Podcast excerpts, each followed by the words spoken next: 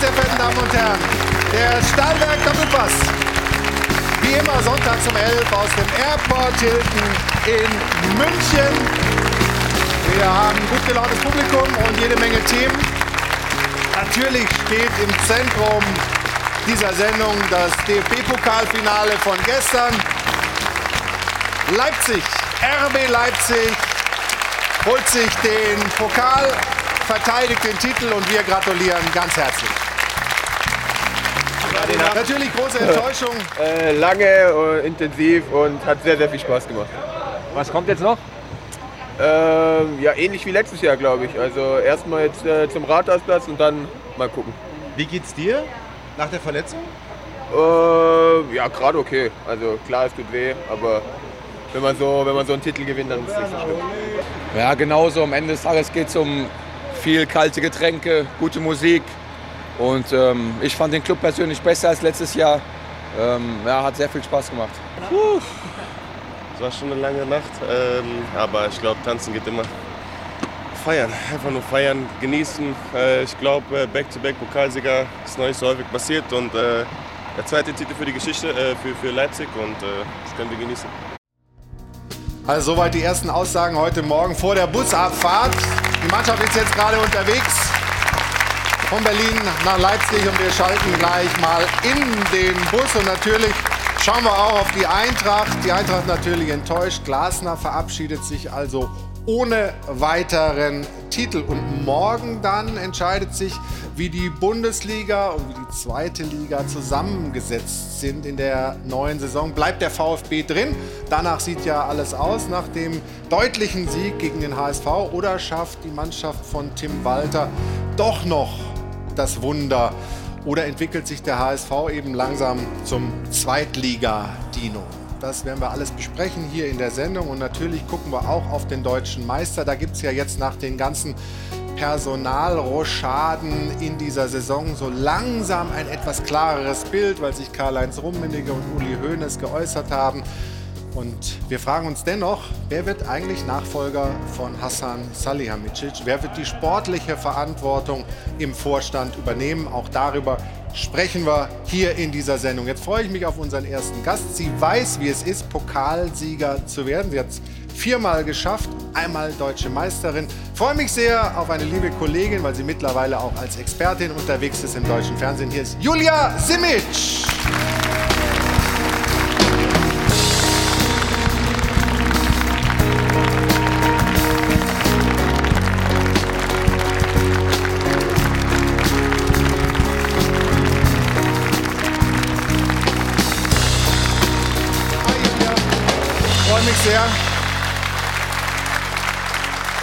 Gerade gesagt, du bist ja Expertin mittlerweile, vor allem bei Sky, ähm, und hast da auch eine Situation erlebt in dieser Saison, als Lothar Matthäus und Olli Kahn sich am Tisch die Giftpfeile hin und her geschossen haben.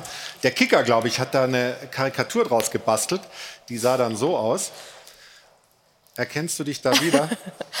du bist da unten irgendwie dieses, dieses kleine.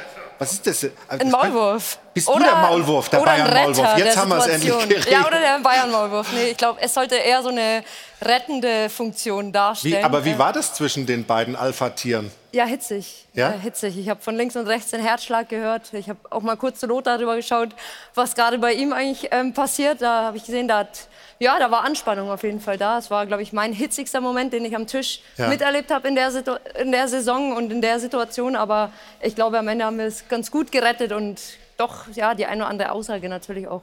Ja, rausgeholt, ja. Und wir sprechen natürlich auch in der Sendung, ich habe es ja gerade gesagt, über den FC Bayern München mit folgenden weiteren Gästen. Ich freue mich sehr auf unsere heutige Runde. Er war, wenn ich richtig nachgeschaut habe, zweimal Pokalsieger. Einmal mit Werder, einmal mit Bayern. Er schaut schon wieder so kritisch. Hier ist unser Mario Basler. Schönen guten Morgen. Unser nächster Gast ist Mitglied der Chefredaktion bei Sport 1. Freue mich sehr auf Dirk Seemann. Grüß dich, moin moin. Regelmäßiger Besucher hier bei uns im Doppelpass, während hinter ihm Jana Wosnica einmal ganz heimlich durchs Bild schleicht, ist Alfred Draxler, den wir recht herzlich begrüßen. Guten Morgen, Alfred.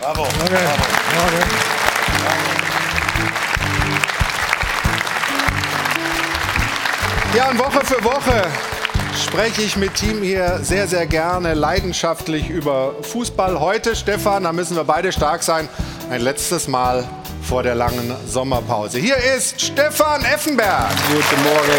Morgen.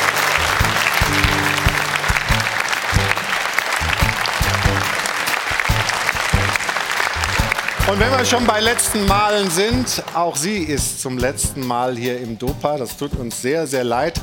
Sie geht neue Wege ab der neuen Saison. Wir freuen uns aber, dass du noch mal hier bist. Hier ist ihre, hier ist unsere Jana Wosnitzer.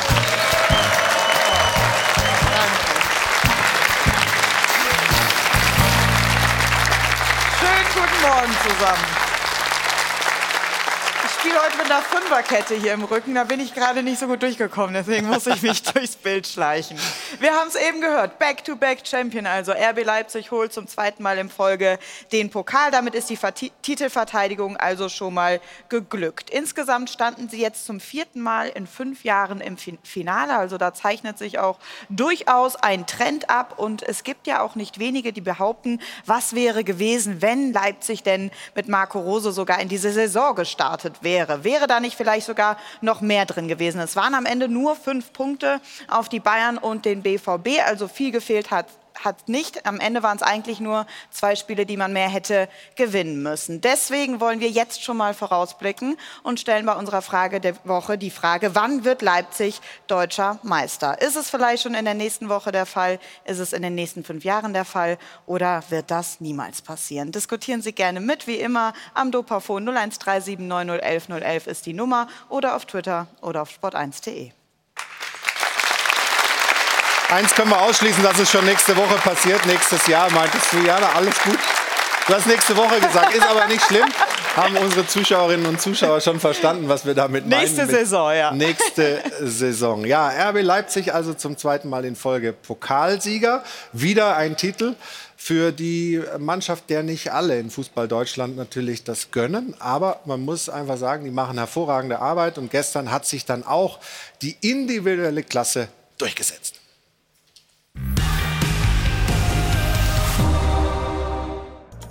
Der Glanz kommt vom Pokal, nicht vom Fußball in diesem 80. Finale. Ein sehr erwachsenes Leipzig nimmt dem Gegner jede Lust am Mitspielen. Ich glaube, es war ja, gefühlt ein relativ chancenarmes Spiel. Ähm, von daher haben wir das Glück vielleicht so ein bisschen erzwungen und ähm, ja, sind jetzt natürlich überglücklich. Selbstbewusst genug, niemandem mehr etwas beweisen zu müssen, macht RB mit Minimalrasenball den nächsten Schritt, holt den zweiten großen Titel.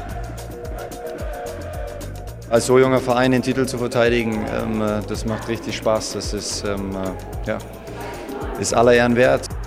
Fehlstart und Verletzungen kosteten Leipzig dieses Jahr die Meisterschaftschance. Wer sich jetzt fragt, was da nächstes Jahr drin sein könnte, muss erst mal wissen, wer da nächstes Jahr noch drin steckt. Chelsea und Newcastle würden Leipzigs Kronjuwelen und Finaltorschützen Nkunku und Schoboschleu gerne auf die Insel locken.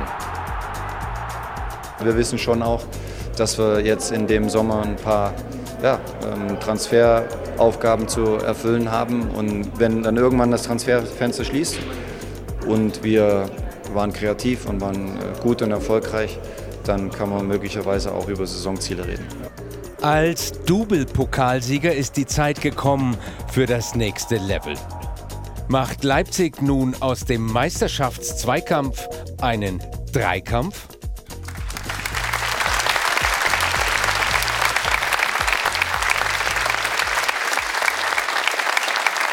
Stefan, wie oder was erwartest du an Entwicklungen bei RB Leipzig? Werden die in Zukunft die Bayern noch mehr herausfordern können in der Liga, als sie es bisher getan haben? Ja, also ich würde jetzt mal zurückschauen noch mal auf das Spiel gestern. Das war kein Spektakel, aber es war sehr erwachsen, finde ich, wie Leipzig gespielt hat. Ähm, haben unter anderem im DFB-Pokal Dortmund äh, ausgeschaltet, Freiburg ausgeschaltet, haben 24 zu 2 Tore in diesem Wettbewerb. Also war es unterm Strich wirklich ein verdienter Sieg. Ähm, sie werden Kuku verlieren. Das mhm. ist natürlich ein herber Verlust. Schoboschlei muss man mal schauen, wie sich Leimer das entwickelt. Geht auf jeden Leimer Fall geht auf jeden Fall, genau. Muss mal gucken, wie sich das entwickelt. Aber ich glaube schon, dass wir sie auf der Liste haben sollten für in der nächsten Saison im Kampf um die Meisterschaft, natürlich mit Dortmund. Aber nach wie vor gilt es eben, Bayern München von dort oben hochzuholen, äh, runterzuholen. Aber ich glaube, dass Leipzig schon das Potenzial hat, damit zu spielen. Viele haben in der Saison, Mario, gesagt, eigentlich, eigentlich ist Leipzig besser als Dortmund. Wie siehst du das eigentlich? Naja, die haben äh, schon eine richtig gute Mannschaft. Wenn die, wenn die Vorrunde äh, nicht so gelaufen wäre, wie sie gelaufen ist, ich glaube, dann hätte man äh, mit, mit Leipzig rechnen können, gerade in der, in der Situation, äh, in der sich Bayern befunden hat. Äh, Bayern hat sehr viele äh, Punkte abgegeben. Seit Marco Rose da ist, muss man sagen, ist, ist Leipzig die sind immer, von, immer weiter nach oben gegangen. Äh, der Genickbruch war die Vorrunde und äh, ich glaube, wenn die Saison besser gestartet wäre, ich glaube, da hätten wir dieser wahrscheinlich einen anderen Meister gesehen. Ja, äh, Stefan sagte gerade, ähm, dass das kein Spektakel gewesen sei gestern. Für mich war es sogar ein richtig schlechtes Spiel, ehrlich gesagt. Ja. Und ähm, wenn man das gestern gesehen hat, weiß man, warum, Dortmund, äh, warum Bayern elfmal am Stück Meister geworden ist. Aber trotzdem hat man so das Gefühl, dass äh, Leipzig so zielstrebig aufgebaut wird, dass sie möglicherweise eher die Bayern mal packen können als die Dortmunder. Die es ja in diesem Jahr wirklich selbst verschuldet haben, dass sie es nicht gepackt haben. Gehst du da mit? Also hat Leipzig das größere Potenzial? Ja, sie haben auf jeden Fall Riesenpotenzial. Ich gehe auch so weit zu sagen, dass wenn Christopher Nkunku mehr Spiele gemacht hätte, ich glaube neun oder zehn hat er verpasst in der Liga, wäre Leipzig vielleicht auch noch mal in einen Meisterschaftszweikampf, wäre es eventuell ein Meisterschaftsdreikampf auch geworden, ja. weil man einfach jetzt auch wieder gesehen hat, auch gestern in engen Spielen, es war vielleicht, ich gehe da mit, ein erwachsenes Spiel. Es ist, äh, Endspiele sind manchmal eben auch von, von Spannung und nicht von dem ganz großen Spektakel geprägt. Diese Spiele musst du gewinnen. Und da hat Christopher Nkunku auch wieder gezeigt, dass er einfach entscheidend sein kann, ein Unterschiedsspieler. Und deswegen glaube ich, ist er einer, der Leipzig extrem wehtun wird, wenn er den Verein verlassen wird. Und da muss Leipzig schon schauen, dass sie mhm. ein ähnliches Kaliber auch wieder ja, nachbesetzen. Dirk, für Leipzig ist es ja häufig so, dass sie dann im Stadion einfach nicht die Mehrheit auf ihrer Seite haben. Das war gestern auch so. Die Eintracht hat dieses Stadion mit ihren Fans dominiert. Aber da, da Sie das gewohnt sind oder das häufiger vorfinden, kommen Sie mit solchen Situationen offensichtlich gut klar? Ja, bei der Eintracht ist das ja nichts Ungewöhnliches. Denen gelingt es ja, die nach ganz Europa zu mobilisieren. Ja. Insofern äh, ein normaler Vorgang aus der Sicht. Ich äh, sehe es anders als offensichtlich viele deutsche Fans. Ich würde es sehr begrüßen, wenn Leipzig äh, stabil vorne mitspielt, weil es einfach die Liga braucht. Äh, das ist ja sogar noch mal was Emotionales. Die Leute können ja dagegen sein. Pfeifen im Stadion finde ich völlig okay. Ja, du darfst nur nicht wie äh, vor zwei, drei Jahren mal in Dortmund die, die Fans bewerfen. Und, und, und die, ein Pfeifkonzert ist mir tausendmal lieber als 50 gefühlte Böller da gestern. Die, das war ja ein einziges Knallfeuerwerk absurder Inszenierung.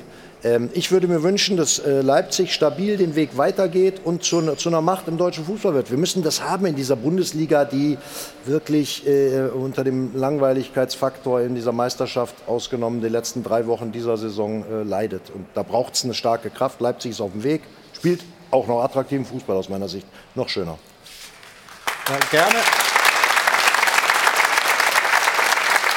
Und die Passung scheint jetzt da zu sein. Ne? Rose passt auf diese Mannschaft. Das funktioniert jetzt besser als, wir haben ja die, die Hinserie angesprochen.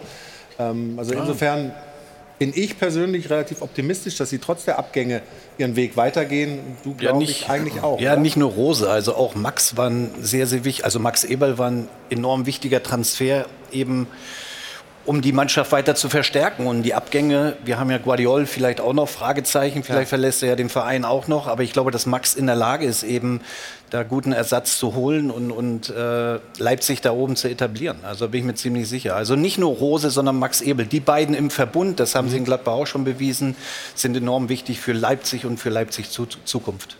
Also wir reden hier so sachlich über diesen zweiten DFB-Pokal. Ja, kommt später. Ja, ja, ne, über diesen zweiten äh, Pokalsieg in Folge. Aber wir werden jetzt wahrscheinlich ein bisschen andere Stimmungslage erleben, denn wir schalten zumindest telefonisch mal in den Bus der Leipziger zu RB Leipzig. Und Kevin Kampel müsste da am Telefon sein. Und wir schicken aus München Gratulation und einen donnernden Applaus dem Pokalsieger 23. Ich bin da, ich bin live da. Kevin, du bist da, habe ich gerade gehört, äh, durch den Applaus hier. Äh, erzähl uns doch mal ein bisschen, wie ist die Stimmung bei euch? Seid ihr alle platt nach einer Partynacht und alle pennen oder habt ihr noch äh, irgendwie ein bisschen Power da im Bus? Ja, also erstmal Dankeschön an euch alle. Ähm, ich wünsche euch einen schönen, schönen Sonntag. Ähm, wir sind gerade auf dem Weg nach Leipzig. Wir fahren jetzt gerade zu unserer Fanmeile und ich glaube, da wird einiges los sein. Ähm, ja, ich meine, über die ganze Saison gesehen, wir haben uns das erarbeitet, wir haben uns das verdient. Und jetzt äh, können wir uns einfach mit unseren Fans und mit unserer Mannschaft freuen, weil wir uns das einfach verdient haben. Ja, habt ihr euch auf jeden Fall auch. Das war eine Ah, es gibt Applaus zumindest aus dem Bus, habe ich gehört. Ja, also. Sehr gut.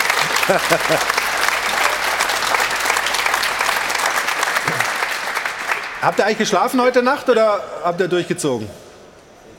Sehr, sehr wenig, muss ich sagen. Sehr, sehr wenig. Also, wir sitzen gerade im Bus und wir machen immer noch Party. So wie sich das gehört.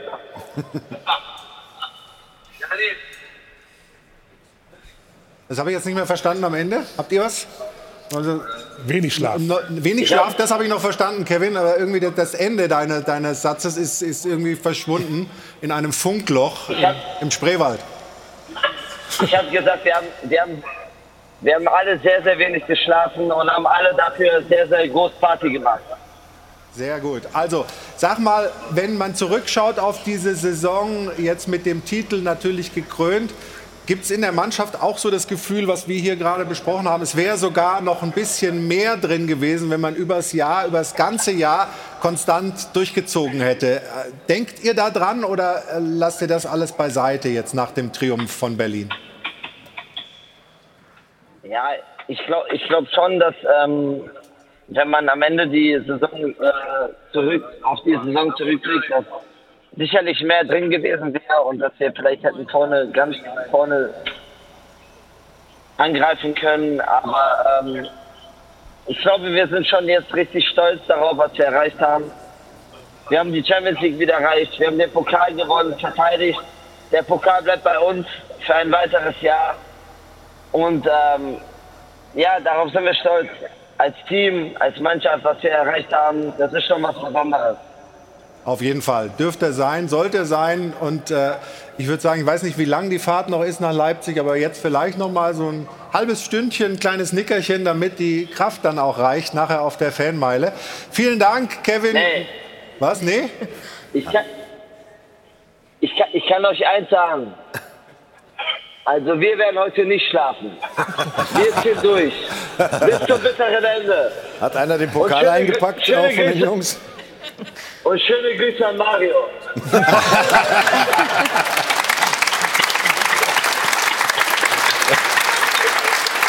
Kevin, ist, ist, Mario da, was, was Feiern und so angeht, schon ein Vorbild? Ich, ich, wünschte, Mario wäre gerade bei uns. ich wäre auch gerne da. Danke. Also, gute Fahrt euch und vielen Dank, Kevin. Grüße an die Mannschaft, ans Trainerteam. Großartiger Erfolg. Wir gratulieren nochmal aus München. Dankeschön, Kevin Kampel. Dankeschön. Ciao. Danke, danke.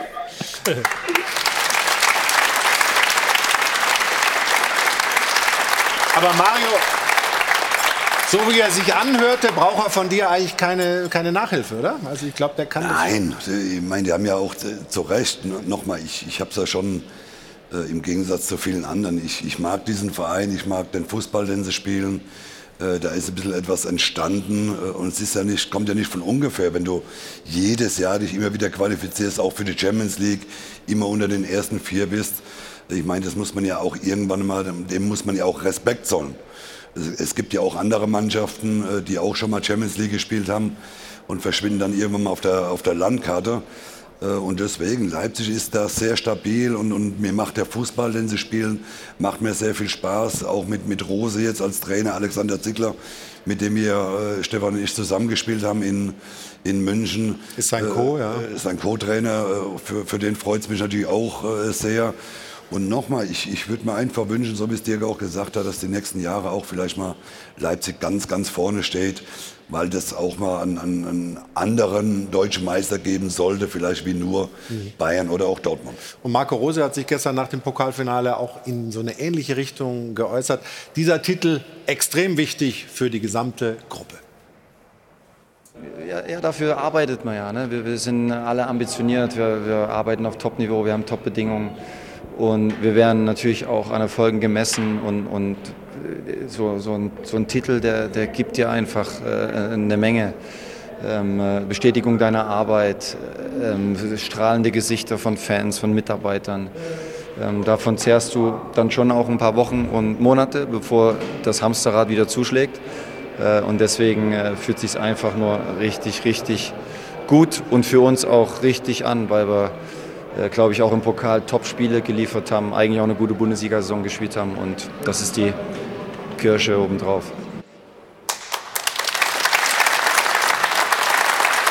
Stefan, dann gucken wir doch mal rein, oder? Ins Spiel. Die beiden Tore, es hat ein bisschen gedauert bis in die zweite Hälfte. äh, Und dann ist es ja häufig so, dass dann doch irgend so ein abgefälschtes Murmelding dann irgendwann reingeht. Ne? Genau, hast du alles richtig gesagt. Natürlich die Frankfurter zentral in Überzahl, aber irgendwie, das war maximal glücklich natürlich. Ne? Wird doppelt abgefälscht, Trapp ohne Chance. Und das sind genau die Dinge im Fußball, die dann so ein Spiel eben äh, kippen bzw. dann auch entscheiden. Und Kunku, du hast vorhin gesagt, Julia Lang verletzt in der Saison, hat der Mannschaft gefehlt. Wird auch der Bundesliga fehlen, so ein Typ, wenn er jetzt tatsächlich wirklich geht? Wir gehen ja fest davon aus, dass er bei Chelsea dann in der neuen Saison spielt. Hat da das Medical alles schon hinter sich und nur offiziell bestätigt ist es noch nicht. Ein Spieler, den du gerne länger in der Bundesliga gesehen hättest, Mario? Ja, natürlich ist es ein, ein, Stürmer, dem man, dem man auch gerne äh, zuschaut. Aber das, äh, unser großes Problem in der Bundesliga wird ja auch auf Dauer sein, dass in England zu viel Geld, äh, zu viel Geld ist. Und, und äh, wir werden auf die nächsten Jahre, werden wir wahrscheinlich auch den einen oder anderen großen oder guten Spieler äh, aus der Bundesliga verlieren, weil wir einfach äh, mit, dem, mit den finanziellen Möglichkeiten, die halt in England herrschen, werden wir nicht mithalten können. Und deswegen äh, können wir wirklich froh sein, wenn der eine oder andere dann irgendwann mal noch da bleibt oder da ist. Aber äh, wir werden ihn verlieren und es ist natürlich sehr schade, äh, dass solche Spieler dann aus der Bundesliga verschwinden. Zwei, zwei Topstars, die im Prinzip die beiden Titel entschieden haben mit ganz ähnlichen Situationen. Musiala macht ja was Ähnliches. Der hat jetzt brauchte kein Glück beim Abschluss, aber ein Kunku auch. Diese Ja. die, die Situation, das sind genau die Jungs, die man sehen will. Ja, äh, jetzt muss es Leipzig gelingen. Die haben ja zum Glück ein Backoffice in, äh, im Salzburger Land, äh, wo sie schon mal schauen können, ob da noch mal welche dabei sind. Dann können sie sich auf dem anderen Markt auch orientieren, weil sie gut wirtschaften und Möglichkeiten haben. Und dann werden sie auch wieder einen neuen Kunku finden. Ähm, Mal ganz im Ernst, wer hat vor ein paar Jahren gewusst, wer das ist und dass der sich so entwickelt. Ja? Äh, Das ist äh, toll und gestern hat es dann auch tatsächlich wieder bewiesen. Bei dem Torschützen zum 2 zu 0 bei Schopperschlei gab es ja jetzt auch die Diskussion unter der Woche. Er selbst hat da so ein bisschen ins Spiel gebracht, warum nicht irgendwie den nächsten Schritt gehen. Also wir gucken mal auf das Tor, äh, Stefan, aber ähm, wenn sie jetzt alle gehen lassen müssen, dann wird es schon schwierig, ne? Ja, so, wird's ja, so weit wird es ja nicht kommen. Also Olmo hat gerade verlängert, hat sich klar bekannt zu RB Leipzig, möchte den Weg mitgehen. Also es ist ja nicht nur so, dass alle Spieler weg wollen. Also das darf man äh, nicht vergessen. Und ich glaube, Choboschlei, damit hat er sich jetzt keinen Gefallen getan. Auf der anderen Seite hat ja Mario das Richtige gesagt. Wenn die aus der Premier League kommen und mit Geld wedeln, dann... Ja, und wenn es Ausstiegsklauseln gibt, Ja, aber man und kann die sich ja jemand auch, bezahlt. wie, wie ein Spieler Olmo, sich eben klar bekennen zu dem Verein, um den Weg eben mitzugehen. Also sieht man vielleicht auch in der Aussage von Olmo, dass da viel mehr möglich ist, auch in Zukunft. Und das lobe ich eigentlich äh, noch mehr, als wenn du irgendwie Abwanderungsgedanken hast oder wie auch immer. Also ich glaube schon, dass im Groß Leipzig zusammenbleiben wird und die sich auch punktuell wieder verstärken werden. Ja, es Da geht ja, es geht ja offensichtlich nur ums Geld da. Eindeutig, denn. Ja, im ganzen Fußball, oder? Ja, klar, aber da in dem Fall besonders, weil Kunku wechselt ja von einem möglichen Meisteranwärter in der nächsten Saison zu einem, ich glaube, 11. oder 12. der Premier League. Ja gut, aber Chelsea, da wird ja Chelsea nicht dauerhaft bleiben. Also bei den weiß Möglichkeiten. Man nicht, weiß man nicht. Aber auf jeden Fall ist es sicherlich das Geld hauptsächlich, was ihn dahin treibt. Und da hat Mario ja recht. Da haben wir auf Dauer keine Chance, wenn Bellingham jetzt noch geht, wenn Kolomoani geht und die Bayern ihn vielleicht nicht nehmen oder kaufen, dann haben wir in der nächsten Saison kaum noch einen Oder wenn er gar nicht zu Weltstar. Bayern will, wenn er woanders Das weiß man will. nicht. Das kann ja alles sein. Aber dann haben wir keinen einzigen Weltstar mehr in der Bundesliga. Und Ja, aber es kommen immer wieder neue. Das ist ja, wer wer hätte, wer hätte gedacht, dass äh, Kolomoani ein Star wird? Vor, vor, also vor, Vor der zwölf WM. Monaten kannten den hier wenige, ja, so ungefähr. Also ich glaube, äh, nee, wir waren ja über äh, Schoboschlei gekommen. Ich muss sagen, der ist da jetzt so ein bisschen, in, wird stark kritisiert für sein Interview. Wir sind 22-jähriger Junge, ehrlich gesagt. Da geht es echt um viel Geld und die Möglichkeit, in diese Monsterliga zu kommen, die sie nun auch bei den Spielern gesehen wird. Da kommt ein ungarischer Journalist, fragt ihn was, der verneint nicht. Ich finde das alles okay. Unglücklich ist vielleicht der Zeitpunkt, aber da ist ja, wir sind ja als Journalisten froh, wenn einer noch mal was sagen darf, was er, was er möchte, ja, und nicht der Berater dann das aus dem, aus dem, aus dem Interview rausstreicht, weil uh, jetzt gibt's wieder Ärger, ne? sondern das war jetzt, ich fand das sympathisch, ehrlich gesagt, offen drüber reden, bam, interessiert mich ja. Und äh, es ist dann aber eben auf der anderen Seite auch so, dass durchaus Spieler wichtig sind, die schon ewig dort sind. Also Paulsen ist zum Beispiel ja einen, einen weiten Weg mit dem Verein gegangen und war gestern, nachdem er reingekommen ist, ein ganz, ganz wichtiger Spieler. Hat er selber und dann später kam der Trainer. Aber gucken Sie mal selber auf das Interview von Yusuf Paulsen nach dem Pokalsieg. Es ist natürlich immer schön, wenn man Lob von, von anderen Spielern kriegt, speziell die, die auf der gegnerischen Mannschaft sind. Ähm, es war, ja, es war gut. Die letzte, ja, die zweite Hälfte fand ich äh, insgesamt richtig gut. Und, Es war hervorragend, Jussi. Es war nicht gut, es war vor allen Dingen der Wechsel war gut. Ja. Haben die mir auf der Bank gesagt, ich hätte es nicht gesehen. Ähm, aber mit Jussi äh, haben wir dann echt nochmal richtig Drive gekriegt. Ähm, äh, überragend, Junge. Top. Dankeschön. Top. Macht ihr erstmal weiter. Schön, oder? Sehr schön. Ich glaube, das zeigt auch so ein bisschen, wie Marco Rose die Mannschaft auch anpackt und auch hinter sich bekommt. Also es ist ein toller Fußball. Ich glaube, die Spieler spielen diesen Fußball auch gern, weil es viel offensiv ist. Gerade Offensivspieler mögen diese, diesen Stil, der auch intensiv ist, aber auch viele Chancen bietet. Aber sowas sind immer wieder, und er ist ja auch ein Spieler, der nicht wirklich viel spielt, nicht Ja. häufig in der Startelf mehr steht, aber eben diesen Weg mitgegangen ist und Leipzig verkörpert und einer der wenigen Spieler, die vielleicht auch so ein bisschen das Aushängeschild sind und deswegen ist es toll, dass so ein Spieler dann auch so ein wichtiges Spiel mitentscheiden, mitprägen kann. Er ist ein super Typ, war ja auch mal als Spieler schon hier bei uns im, im Dopa. Also auf jeden Fall eine Säule dieses Erfolgswegs von RB Leipzig, der jetzt zunächst seine Krönung damit äh, erfahren hat, dass sie zum zweiten Mal eben diesen Pokalsieg eingefahren haben. Und Jana, du hast noch ein paar Bilder gesammelt. Ich würde mal sagen, leg los. Ja, wir schauen erstmal auf die Pressekonferenz nach dem Spiel. Die sind ja häufig mal besonders, weil da gibt es dann einiges zu feiern. Nachdem Marco Rose eben das Interview von Yusuf Pausen gecrashed hat, haben hier die Spieler standesgemäß die Pressekonferenz vom Trainer gecrashed. Da gab es eine ordentliche Bierdusche. So weit, so gut. Das hat man das ein oder andere Mal schon mal gesehen. Nichtsdestotrotz immer wieder schön zu sehen. Nur danach, da gab es dann ein bisschen Probleme mit der Technik. Das hat dann nicht mehr so gut funktioniert. Also die Pressekonferenz musste dann ähm, analog fortgeführt werden in 1 zu 1 Interviews.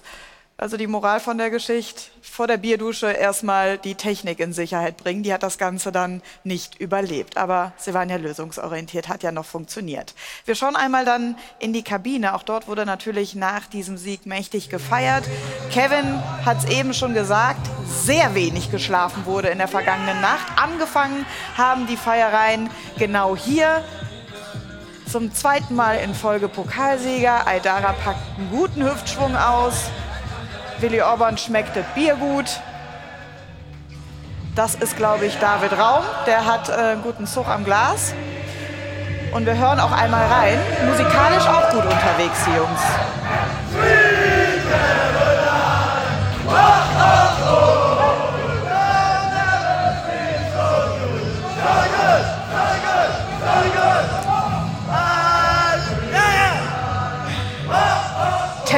Textsicher sind sie also auch.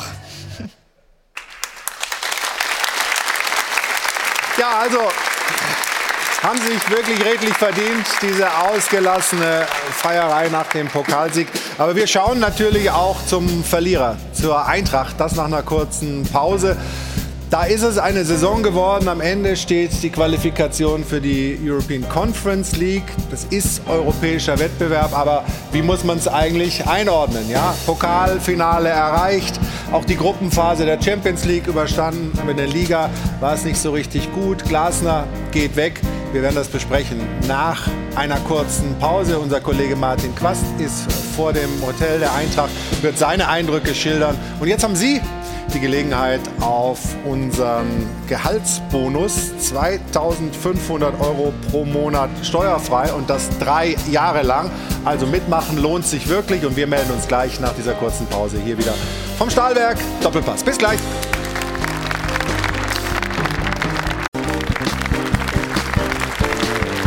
Willkommen zurück hier im äh, Airport Hilton. Stahlwerk Doppelpass geht in die nächste Runde.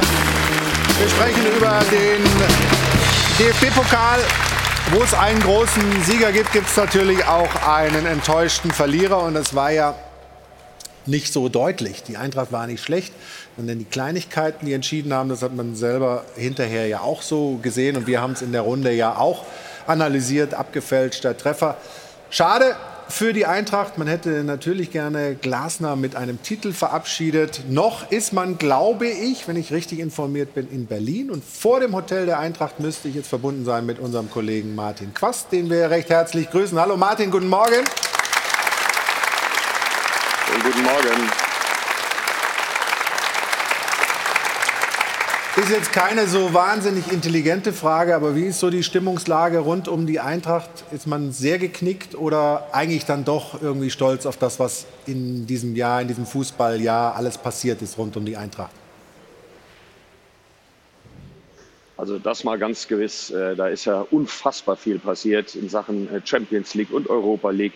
Äh, die Hinrunde war auch ganz toll, aber natürlich, jetzt schwingt am größten die Enttäuschung hier mit äh, eben gerade hier im Hotel ist die Mannschaft abgefahren, Punkt 11 Uhr kamen die Herrschaften alle raus, alle mit langen Gesichtern. Ich habe noch ein paar kleine Gespräche geführt und dann haben mir die Jungs auch äh, zu verstehen gegeben, hier sehen wir Kolo Myani bei der Abreise, dass sie total enttäuscht sind. Aber ein ganz bemerkenswerter Nummer, das hier, als Oliver Glasner eben rauskam, ähm, jetzt achten Sie mal auf die Zuschauer hier,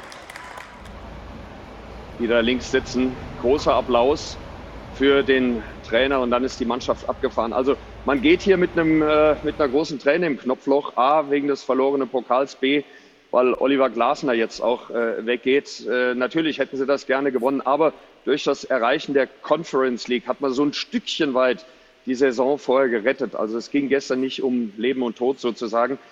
Erreichen des europäischen Wettbewerbs oder nur noch Bundesliga. So einigermaßen sanft ist man gefallen, aber klar, so ein Finale zu verlieren und dann so knapp, ziemlich blöd.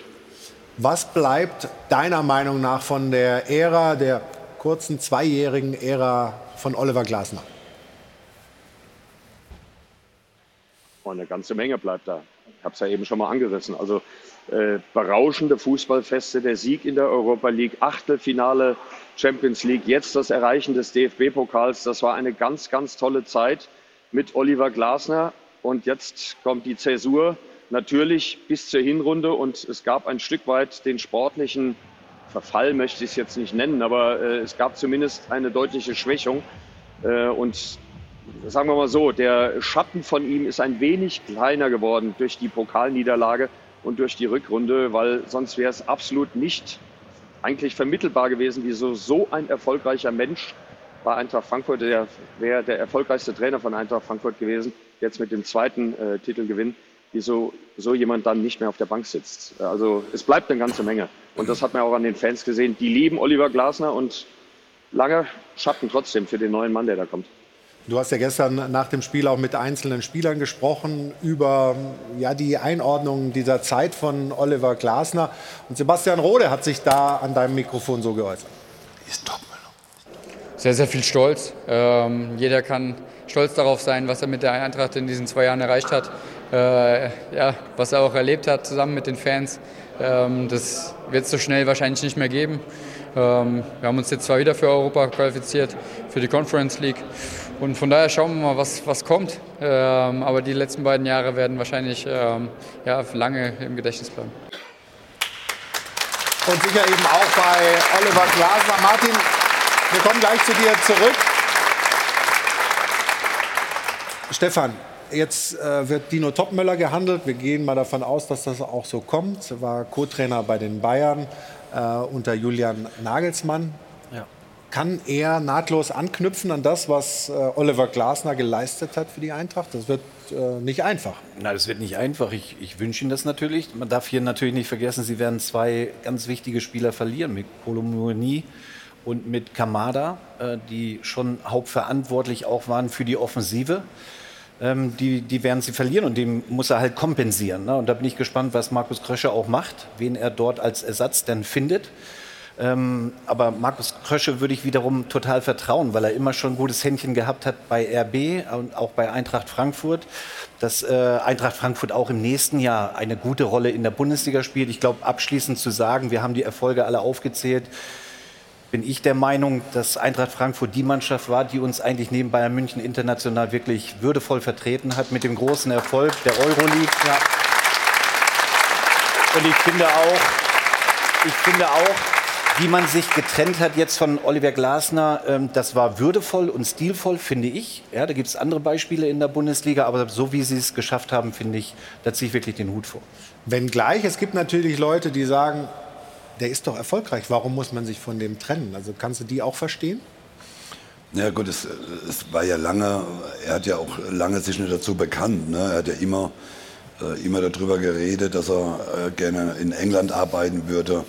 Dann kam die äh, kuriose äh, Pressekonferenz ein bisschen dazu. Ich glaube, das hat alles so ein bisschen äh, mit da rein äh, gespielt dass, dass man sich dann am Schluss getrennt hat. Aber wie Stefan auch sagt, ich finde es ja richtig gut, dass man ihm auch noch das bis zum Ende der Saison, also auch das Pokalendspiel, äh, ihm gegeben. Man hätte ja auch äh, vielleicht schon viel früher reagieren können. Direkt nach der hm. äh, Pressekonferenz ist auch viel auf ihn eingeprasselt. Äh, trotzdem, ich finde, dass er einen, einen, tollen Job macht. Er hat in, in, Wolfsburg schon einen guten Job gemacht, äh, in Frankfurt einen tollen Job gemacht. Und auch das wird ein Verlust sein in der Bundesliga von einem Trainer, der immer auch wieder Mannschaften entwickeln kann, der einen guten Fußball spielen lässt. Äh, und Dino kenne ich als, als Spieler, ich habe ihn bei mir als, in Trier als Spieler gehabt. Äh, es wird keine einfache Aufgabe, zumal du aus dem Schatten jetzt Nagelsmann raus bist. Du bist jetzt das erste Mal selbst in dieser großen Verantwortung. Und äh, die Eintracht-Fans, die, die erwarten was ne? nach den letzten zwei Jahren, was da so passiert ist. Aber ich glaube auch, dass die sehr stabil sind, um da eine gute Rolle auch nächstes Jahr wieder zu spielen. Martin, wenn wir ähm, nochmal jetzt ins nächste Jahr schauen, Mario hat ja auch schon gesagt, wie das äh, sich aus seiner Sicht darstellt. Ähm, Conference League ist natürlich was anderes als Champions League zu spielen oder durch die Europa League zu marschieren. Aber ist das Hauptaugenmerk bei der Eintracht nicht darauf zu richten, eine Saison konstant in der Bundesliga durchzuspielen? Ist das der nächste Schritt, den Sie gehen müssen, sich da langsam hochzuarbeiten, dass die Qualifikation äh, für den europäischen Wettbewerb in der Bundesliga und nicht erst ganz zum Schluss gelingt? Absolut, äh, bin ich komplett äh, bei dir. Allerdings hat auch Oliver Glasner gestern gesagt, er würde seiner Mannschaft, auch seiner Noch-Mannschaft wünschen, dass man vielleicht die Conference League gewinnt und so auch wieder in den europäischen Wettbewerb kommt. In der Tat ist die Berg- und Talfahrt auf der Bundesliga-Ebene ist ja schon so ein ja, durchgehendes äh, Kennzeichen von Eintracht Frankfurt. Da muss mit Sicherheit äh, eine Menge Stabilität reinkommen. Auf der anderen Seite ist natürlich die Zukunftsfrage eine mit ganz vielen Fragezeichen. Ja? Ähm, Effa hat es zwar eben gesagt, Kolomyani äh, wird gehen, aber da bin ich mir noch nicht so sicher, weil der Vorstandsboss hat gesagt, da muss erstmal einer kommen, der 100 Millionen Euro hinlegt. Drunter werden wir nichts machen. Und da sind die auch knallhart. Der hat ja auch noch Vertrag bis 2027. Ähm, also es gibt viele Personalfragen bei Eintracht Frankfurt, die erstmal beantwortet werden müssen. Und vor allem muss sich erstmal zeigen, wenn es denn dann Dino Topmeiler ist, der mit dem Sportdirektor Timo Hardung, dem künftigen ja schon zusammengearbeitet hat, und mit Markus Krösche, äh, ob da nicht so ein Jung und Wild, äh, so ähnlich wie bei Leipzig entsteht oder entstehen soll. Äh, wer kommt da alles nur mit äh, 20-jährigen Hochtalentierten aus Schweden oder sonst woher? Äh, oder vielleicht auch Engländern, Franzosen, wirst du das nicht äh, rocken können. Also da bin ich mal gespannt. Und Timo Hardung, der neue Sportdirektor, hat auch schon gesagt, Dino Topmiller wäre ein Weltklasse-Trainer. Also da liegt die Messlatte mal äh, richtig hoch. Ich bin gespannt. Also Eintracht Frankfurt finde ich somit, was die Zukunft jetzt anbetrifft, den spannendsten Club der Bundesliga neben Bayern München. Wie wird sich das entwickeln? Das kann in alle Richtungen gehen. Also hochspannend, wer bleibt, wer geht, wer kommt, wie sich das entwickelt. Und natürlich die Reise durch die Conference League, das bleibt. Ich bin mir ganz sicher, äh, die Eintracht wird auch im nächsten Jahr begeistern, dann halt nicht mehr irgendwo in Barcelona oder sonst wo, aber irgendwelche Dörfer in Gibraltar oder Armenien oder Wales, da können die auch kicken. Das wären, glaube ich, auch ziemlich geile Fußballspiele. Ja, auf jeden Fall. Und ehrlicherweise, es sind nicht nur Dörfer da drin. Ja, also das Conference League-Finale äh, heißt zum Beispiel Florenz gegen West Ham. Sind jetzt nicht so schlechte Vereine, die da unterwegs sind. Danke dir, Martin, für deine Informationen. Grüße nach Berlin und bis bald.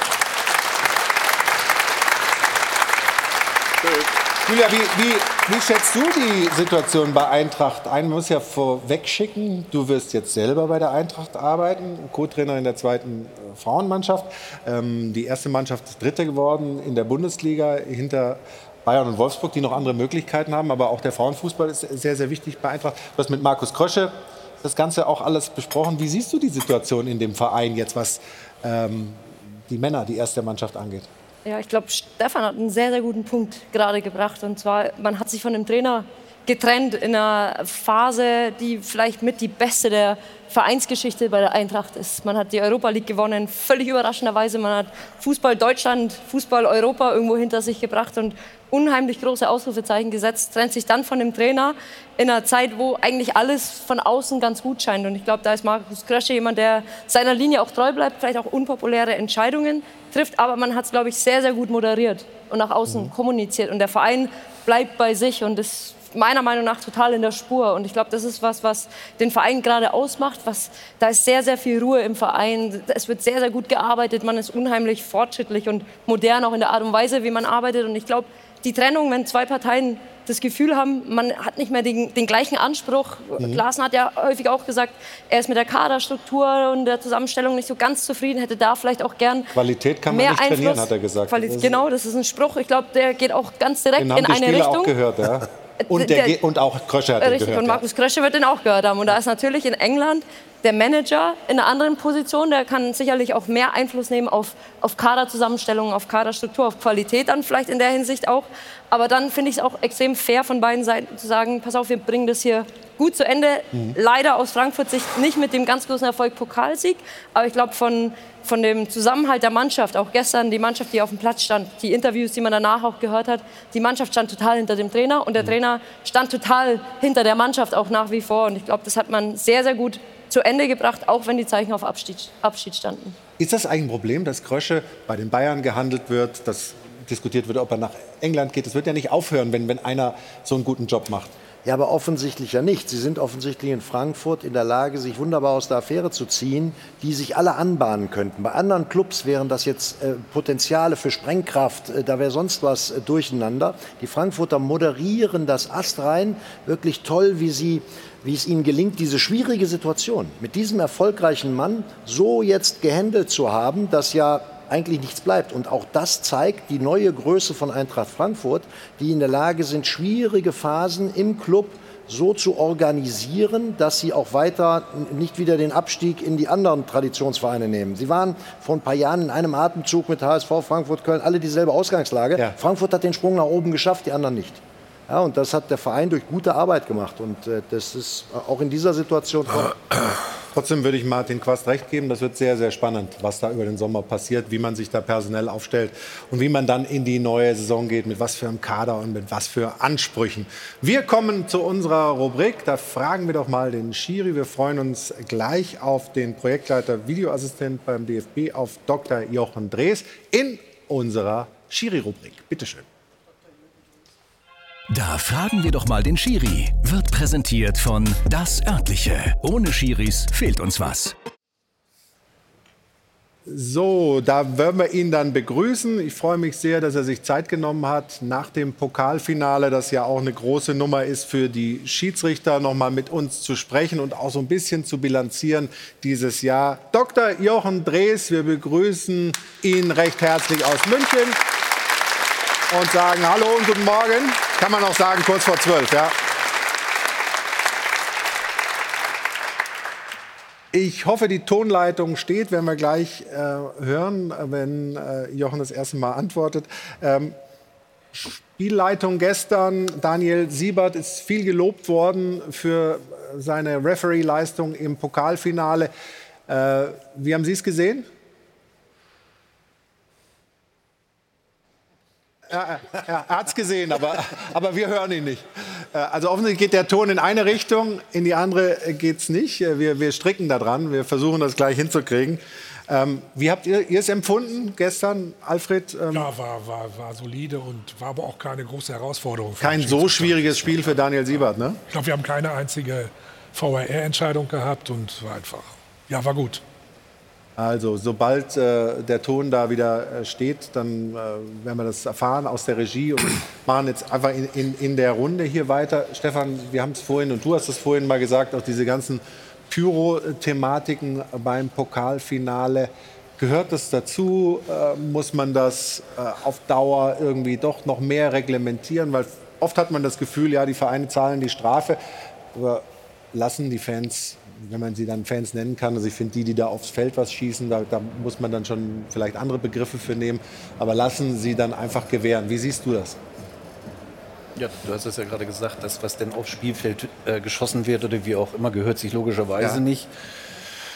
Pyro, also ich damals als Spieler habe es, muss ich sagen, geliebt vor dem Spiel und irgendwie auch Hat für, die, gemacht, ja? für die Stimmung.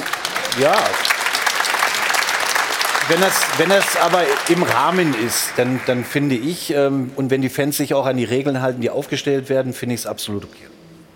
Jetzt habe ich gehört, soll die Tonleitung funktionieren, dann würde ich sagen, dann holen wir den Jochen Dres noch mal rein und sagen noch mal Hallo und hoffen, jetzt kommt noch was zurück. Hallo, guten Morgen. Ach, ist das schön, ist das schön, die sonore Stimme zu hören. Also ganz kurz, ich hab ja, wir haben ja schon gesagt, äh, gute Spielleitung von Daniel Siebert. Ich denke, das äh, sieht man beim DFB auch nicht anders, ne? Ja, das war eine ganz starke Leistung vom gesamten Team. Das schließt Daniel Siebert natürlich ein und äh, auch seine Assistenten, vierten Offiziellen, das VA-Team.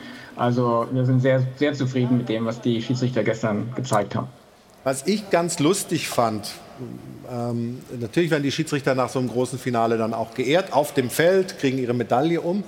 Aber man vergisst auch die Herrschaften im Kölner Keller nicht. Hier sehen wir erstmal, wie Daniel Siebert und sein Team die Medaillen umgehängt kriegen vom Bundespräsidenten, unter anderem vom DFB-Präsidenten, aber eben auch im, äh, Kellner, äh, im Keller, nicht im Kellner, im Keller wurde geehrt. Da sehen wir Marco Fritz, und äh, da gab es auch die Medaillen. Gibt es dann da auch so ein bisschen Pomp? Wird da ein bisschen Musik eingespielt? Oder wie, wie darf ich mir das vorstellen da im äh, Kölner Keller? Naja, es war eher doch formal und äh, die mussten leider mit mir als Gratulanten Vorlieb nehmen. Ich äh, konnte keinen Bundespräsident auf die Kur äh, Kürze äh, organisieren und äh, sie haben sich aber trotzdem gefreut. Ich finde, es, ge es gehört sich auch so, weil das äh, zwei wichtige Akteure sind im Zusammenspiel mit dem Schiedsrichter und ich finde, dann ist das das Minimum, was man ihnen auch als Anerkennung geben kann, dass man eben mit einer kleinen Auszeichnung und zwei Medaillen, so wie das, wie das für das Schiedsrichterteam eben auf dem Platz auch passiert. Und deswegen ist es auch richtig, dass ich beide Namen sage, nicht nur Marco Fritz, sondern eben Dominik Schaal. Das waren die beiden, die da geehrt wurden. Wir haben gerade die Pyros ähm, gezeigt. Da gibt es ja so einen Drei-Stufen-Plan. Vielleicht können Sie noch mal erzählen, wie man bei solchen Pyro-Thematiken da in bestimmten Eskalationsstufen dann auch reagiert von Seiten der Schiedsrichterei. Ja, ähm, den gibt es, den Drei-Stufen-Plan. Der bezieht sich unter anderem auf äh, Ausschreitungen aus dem Fanblock, Pyrotechnik, aber auch ähm, hinsichtlich rassistischer Beleidigungen oder Anfeindungen genereller Art setzt sich aus verschiedenen Stufen zusammen. Die erste Stufe wäre die, dass man das Spiel unterbricht ähm, und eine Lautsprecherdurchsage veranlasst. Äh, sollte sich die Situation dann beruhigen, äh, wird das Spiel ganz normal wieder fortgesetzt. Kommt es zu weiteren äh, Vorkommnissen, ähm, sind die Mannschaften dann vom Feld zu führen und äh, wie gesagt ähm, dafür zu sorgen, dass im Umfeld quasi Sicherheitsmaßnahmen erhöht werden und man davon ausgehen kann, dass die Spielfortsetzung dann auch regulär weitergeführt werden kann. Ähm, und sollte das dann, wenn die Teams wieder ähm, aufs Spielfeld draufkommen, wieder passieren, dann hätten wir die dritte Stufe erreicht und es ist dann mit einem Spielabbruch ähm, ähm, zu verfahren. Also sprich, die Mannschaft gehen dann endgültig vom Feld, das Spiel wird abgebrochen. Ähm, Hintergrund ist natürlich, dass wir auch eine äh, ja, Fürsorgepflicht gegenüber den Akteuren auf dem Feld haben. Also wir haben es am Freitag gesehen in Wiesbaden, ähm, der Torhüter der Heimmannschaft, äh, der unmittelbar vor dem betreffenden Gästeblock gestanden hat, wurde dann mit Raketen beschossen. Gestern die Raketen flogen bis teilweise an die Mittellinie ran. Also es ist eine Gefahr für die Spieler auf dem Feld, es ist Gefahr für die Teamoffiziellen, es ist eine Gefahr für die Zuschauer in den Rängen. Und ich glaube, das ist dann auch wichtig, dass man ein klares Zeichen setzt.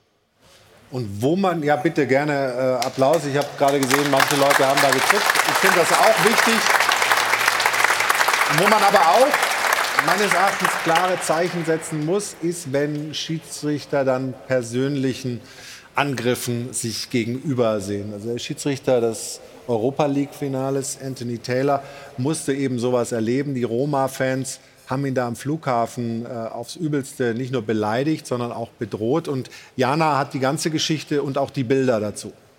Ja, im Grunde genommen ging es tatsächlich während des Spiels schon los. Roma-Trainer José Mourinho hatte sich immer wieder über ihn ähm, sichtbar aufgeregt und hat ihn auch wirklich aufs Übelste beschimpft. Nach dem Spiel soll er ihm dann auch in der Tiefgarage ja, mehr oder weniger aufgelungert haben. Hier sehen wir jetzt gerade die Bilder vom Flughafen. Anthony Taylor mit seiner Familie, hier dann von den Fans aufs Übelste angegangen. Es flogen sogar Stühle, rempelten sich an, die Leute rempelten Anthony Taylor an, rempelten seine Frau an. Also unmögliche Szenen. Und hier eben dann, wie eben angesprochen, José Mourinho in der Tiefgarage, der sich da nochmal Anthony Taylor näherte, um ihm da auch nochmal nach dem Spiel zumindest mal verbal ein mitzugeben. Ich habe eine Meinung aus dem Netz dazu, die kommt von Jan Age Fjörthoff, vor allem jetzt auf das Verhalten von José Mourinho bezogen. Ich hatte immer sehr großen Respekt ihm gegenüber, aber das im Spiel gegen Sevilla, das war wirklich einer zu viel. Das war ein peinliches Verhalten von ihm und von seinem Staff. Und davon mal ganz abgesehen, hat das Schiedsrichtergespann tatsächlich auch noch eine wirklich gute Leistung gezeigt. Man merkt immer wieder, der Druck auf die Schiedsrichter ist wirklich enorm. Wir können uns hier auch daran erinnern, an das Beispiel Sascha Stegemann, der hier tatsächlich mit ähm, Schutz von der Polizei herkommen musste als Gast. Also deswegen wirklich die Frage nochmal in die Runde oder auch an Jochen Drees, was kann man tun, um die Schiedsrichter hier auch nochmal explizit zu schützen?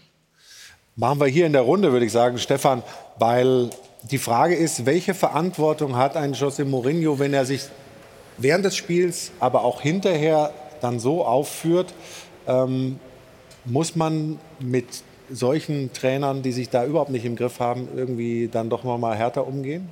Also erstmal muss er sich ja seiner Vorbildfunktion äh, bewusst sein. Und wir kennen ja José Mourinho ein bisschen sehr impulsiv. Aber das, was denn dann nach dem Spiel passiert ist, ähm, wo er auch verbal eben äh, das Schiedsrichtergespann eben angegangen ist, bin ich der Meinung, da ist eine Grenze oder schon drüber. Und ich würde auch ganz ehrlich sagen, Mourinho.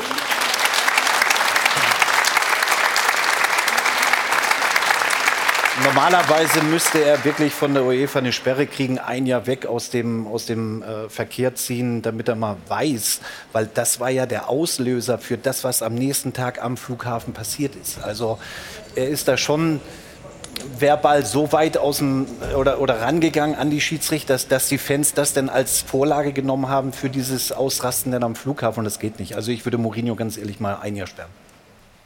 Schauen wir, ob da was kommt. Ähm, es ist halt so, ich war bei diesem Europa League-Finale, ich war auch bei dem Spiel äh, in Leverkusen, wo sie dann mit Zeitspiel aufgefallen sind und so weiter. Er wird für all diese Sachen, die er da macht, in Rom in Italien total abgefeiert. Ja, aber auch mit aber, der Medaille. Ne? Also man ja, darf ja die Szene nach dem Spiel. Du bekommst eine Medaille, okay, du hast das Spiel nicht gewonnen, aber halt sie in Ehren. Was macht er?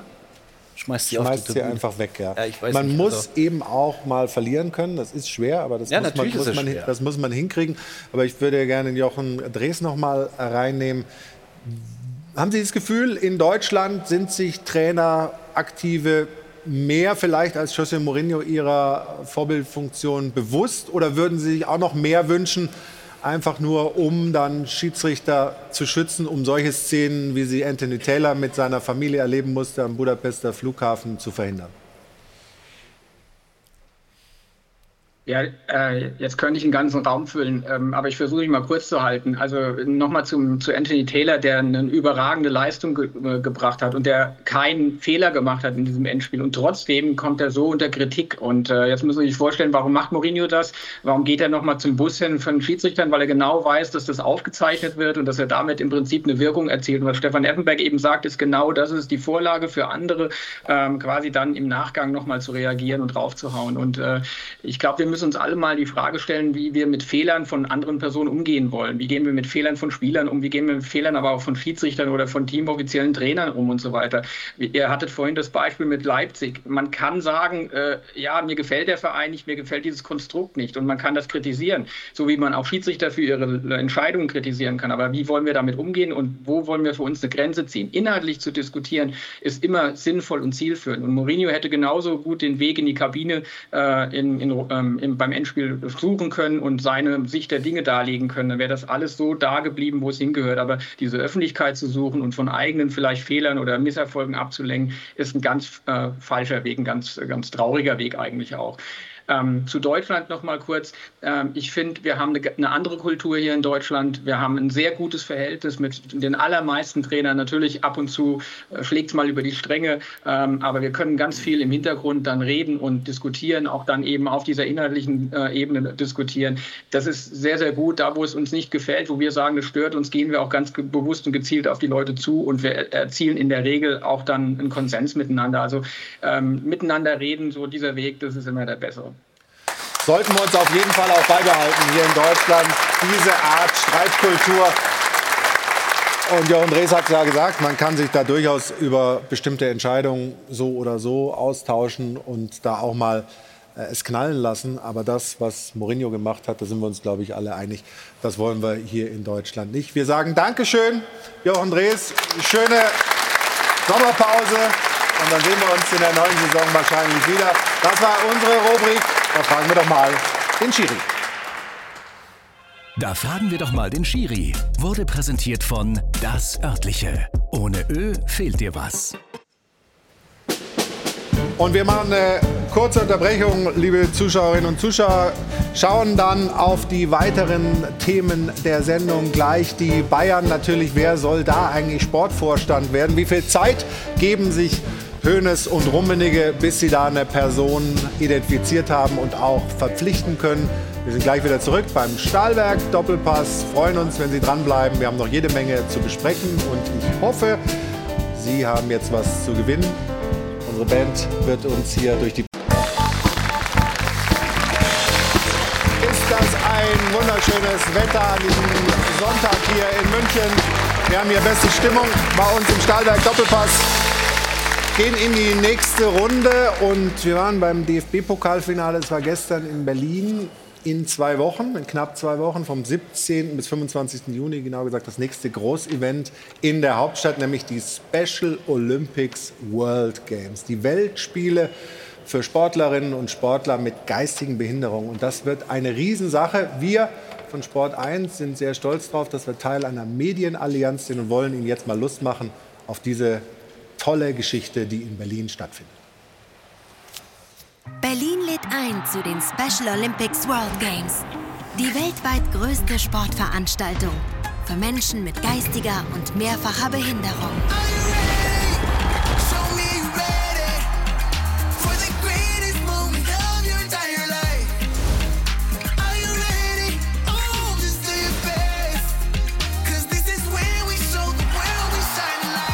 Infos unter berlin2023.org. Also es wird eine großartige Geschichte. Und wir freuen uns sehr, dass wir Dorian Burkhardt hier bei uns haben. Er kommt aus Zwiesel in Bayern, ist Schwimmer und du nimmst teil in Berlin, richtig? Ja. Also wir freuen uns und wollen mit dir ein bisschen besprechen, wie du dir das Ganze da vorstellst. Hast du dich gut vorbereitet für deine Wettbewerbe? Ja, in den, ja, in den, letzten, in den letzten vier Jahren habe ich mich intensiv darauf vorbereitet. Ja. Und deine Eltern, die sitzen hier hinter dir. Die Mama ist ganz gerührt, dass der Bu im Fernsehen ist. Der Papa lacht. Ähm, das sind auch, ja, bitte herzlich willkommen. Ähm, Die sind auch deine Trainer, ne? Ja. Sind die sehr streng? Darfst ehrlich sein. Ja. Äh, wir haben ein paar Bilder von dir vom Training. Guck mal da auf dem, auf dem Fernseher, kannst du das erzählen. Wie viel trainierst du denn? Wie oft trainierst du und wie viele Stunden musst du im Becken da schwimmen? Maximal zwei Stunden und sechsmal die Woche. Boah, das ist aber ein Programm. Da kommst du nicht ganz mehr hin, Julia, oder? Oder bist du auch noch so. Äh Ja, wir haben im Vorfeld, Mario hat es ja auch schon gesagt, wie kannst du dir denn Schwimmen aussuchen? Also ungefähr die trainingsintensivste Sportart, die es, glaube ich, gibt. Die Schwimmer sind viel im Becken, dann gibt es auch noch Trockenübungen. Der Papa hat mich vorhin mal ein bisschen durch Dorians ja, Tagesablauf äh, geführt und da ist wirklich viel Training auf dem Programm und man sieht, welche Power dahinter steckt und was er für ein guter Athlet auch ist. Ja, und was? Ja, bitte, gerne. Hast du dir irgendwelche Ziele gesetzt? Möchtest du irgendwie eine bestimmte äh, Platzierung erreichen oder reicht es dir, einfach nur dieses tolle, äh, tolle Event mitzuerleben? Ja, selbstverständlich möchte ich auch Weltmeister werden, meine, Best, meine Bestzeiten verbessern Ja. und eine gute Leistung erzielen. Ach, super, das gefällt mir, wenn jemand mit, äh, mit großen Ambitionen eben antritt. Und Julia, du bist hier dabei, weil du auch Botschafterin bist äh, für die Special Olympics World Games für Coca-Cola. Coca-Cola, das muss man auch sagen, schon seit den 60er Jahren Unterstützer dieser Veranstaltung. Was hat dich bewogen zu sagen, ja, da möchte ich dabei sein, äh, unterstützen und auch vor Ort, weil du bist, glaube ich, auch in Berlin eingeplant, ne? Ja, ich versuche natürlich auch Dorians Wettkämpfe zu sehen. Ähm, das ist fest an der Tagesordnung schon. Ja, ich wurde damals gefragt. Ich habe im Vorfeld wirklich auch schon Videos gesehen zu den Special Olympic World Games und war total ergriffen. Mir Ja. ging es so ähnlich wie Dorians Mama. Man ist einfach total bewegt, emotional auch bewegt von, von den Bildern und welche ja, Leidenschaft die Athleten und Athletinnen da einfach auch ja, reinbringen und was es auch bedeutet. Da gehen wirklich Träume in Erfüllung und man sieht, sie sind sehr ambitioniert. Man will dahin, dabei sein ist viel, aber gewinnen ist eben noch mehr. Und Ja. man sieht es, glaube ich, und hört es an Dorians Ambitionen einfach, was, was es ihm bedeutet, wie viel Zeit auch investiert wird. Und deswegen war ich hin und weg auch von der Anfrage, da auch wirklich dann meinen Teil leisten zu können, dort zu sein, vor Ort zu sein und eben auch als Botschafterin dort zu sein. Und was ich so schön finde, eben, dass die Sportlerinnen und Sportler, die genau wie jeder andere Sportler eben, und der Dorian hat es ja gesagt, das höchste Ziel erreichen wollen, dass sie endlich gesehen werden, ja, dass sie jetzt in Berlin diese große Veranstaltung haben, dass in Deutschland da so eine, so eine Gemeinschaft entstanden ist von Medienunternehmen und wenn Dirk Seemann, der bei uns in der Chefredaktion ja für diese Themen zuständig ist, gerade in der Runde sitzt, kannst du dir vielleicht noch ein bisschen was sagen, Dirk, zu dieser Zusammenarbeit quer durch alle Sender, ganz egal ob linear oder Pay oder was auch immer. Ähm, das gibt es ja selten, dass Konkurrenten zusammenarbeiten, weil sie alle, glaube ich, das Gefühl haben, es lohnt sich und es ist ein Ziel, das wir gemeinsam haben. Absolut. Inklusion. Es wird eine ganz große Inklusionswoche in Deutschland geben. Also ich glaube, die äh, Zuschauerinnen und Zuschauer und auch die Athletinnen natürlich und Athleten ähm, werden, ein, werden ein ganz neues Bild erfahren. Es gibt eine große äh, Partnerschaft. Die äh, Bildgruppe von Alfred Draxler ist mit dabei. Insgesamt elf große Medienunternehmen wie bei Sport 1 werden spezielle äh, News-Sendungen gestalten, nur aus Berlin. Ähm, wir machen einen Talk. Äh, die Kollegen von Sky übertragen ganz, ganz viel Live-Sport. Also das ist eine, da, da wächst wirklich was zusammen. Und ich freue mich, dass wir das so präsentieren können und dabei sein können als Sport 1 auch. Ja, weil diese Sportlerinnen und Sportler das absolut verdient haben. Dorian, sag mir noch kurz und unseren Zuschauern auch, in welchen äh, Strecken trittst du denn an? Ich glaube, du hast drei Wettbewerbe, ne? Ja, es sind 400 Meter Freistil, 200 Meter Freistil und 50 Meter Lagenstaffel. 50 Meter Lagenstaffel dann am Ende. Also wir drücken dir die Daumen sehr für Berlin. Eine Frage habe ich noch, wir sind ja in der Fußballsendung. Hast du einen Lieblingsfußballverein? Ja, schon den Verein von meinem, von meinem Vater. Aha. Welcher Verein ist das? Borussia Mönchengladbach. Siehst du? Also. Schwierige Zeiten. Und das, wenn man aus Zwiesel kommt. Ne? Also das ist ja auch selten. Dorian, wir, wir drücken dir von Herzen die Daumen, dass deine Wettbewerbe äh, erfolgreich sind. Wir wünschen natürlich allen Athletinnen und Athleten da tolle Zeit in Berlin. Danken dir und deinen Eltern, dass du heute hier zu Besuch warst. Ähm, genießt den Rest der Sendung und toi toi toi für Berlin. Dorian Burkhardt, meine Damen und Herren.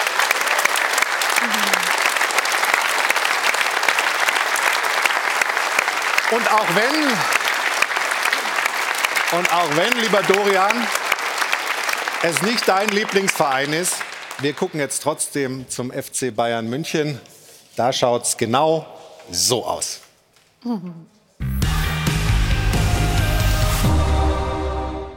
Beim FC Bayern sind die neuen Besen jetzt sozusagen die alten gewesen. Er war nie weg, er ist zurück. Es lag an Höhnes Hundeblick. Weit weniger nett der Blick von Kahn, als man ihm seinen Posten nahm. Man sagte, du bist nicht mehr CEO. Der Blick von Kahn war etwa so. So schaut's aus. Was war eigentlich los in München? Erinnern Sie sich noch an den angeblich stärksten FC Bayern der Clubgeschichte? Das war natürlich völliger Blödsinn. Da hat man doch glatt verwechselt, dass die teuersten Spieler und der teuerste Trainer noch lange nicht die besten sein müssen. Sowas passiert halt, wenn in der Führungsriege zu viele Berufsanfänger das Sagen haben. So schaut's aus. Oliver Kahn sollte eigentlich auch eine Ära prägen. Sie fiel etwas kürzer aus als geplant, denn Kahn war zwar der neue Boss, aber irgendwie war er nicht mehr so wie früher. Würde ich jetzt äh, meinen Job äh, heute auch ähnlich in dieser Art und Weise machen. Ich glaube, das würde eher zu äh, ein bisschen Verstörung führen. Genau diese Verstörung hat man beim FC Bayern am Ende aber gespürt. Kahns Problem, erst war er deutlich zu ruhig und am Ende deutlich zu laut. Das ist leider nicht so gut gelaufen, muss ich sagen. Das war sehr emotional. So schaut's aus. Am Ende konnte auch Übervater Uli seinen Ziehsohn Salihamidzic nicht mehr retten. Zu viele unverzichtbare Leistungsträger ließ der Sportvorstand ziehen und zu viele seiner Hoffnungsträger erfüllten diese Hoffnung leider nicht. So schaut's aus. Thomas Tuchel soll ja einer der besten Trainer der Welt sein. Als Orakel ist er allerdings eher Kreisklasse. Wir werden mit, mit allem, was wir haben, versuchen, diese drei Titel zu holen. Dafür sind wir da, für nichts anderes. Man kann mit diesem Kader um, um jeden Titel spielen. Immerhin, er wusste von Beginn an, welche drei bei diesem Verein etwas zu sagen haben. Uli Hoeneß, Uli Hoeneß, Uli Hoeneß. So schaut's aus. Bleibt noch die Frage, wer wird jetzt Sportvorstand? Doch bis zur Entscheidung geht noch Zeit ins Land. Die Fans wünschen sich einen von den beiden sehr, doch vielleicht stellen die beiden trotzdem sich quer. Max Eberl wäre eine super Wahl. Er hat noch Vertrag, heutzutage egal. Für Stefan Effenberg ist Eberl aber keine Offerte, sonst werde ich Moderator und du Experte. So schaut's aus.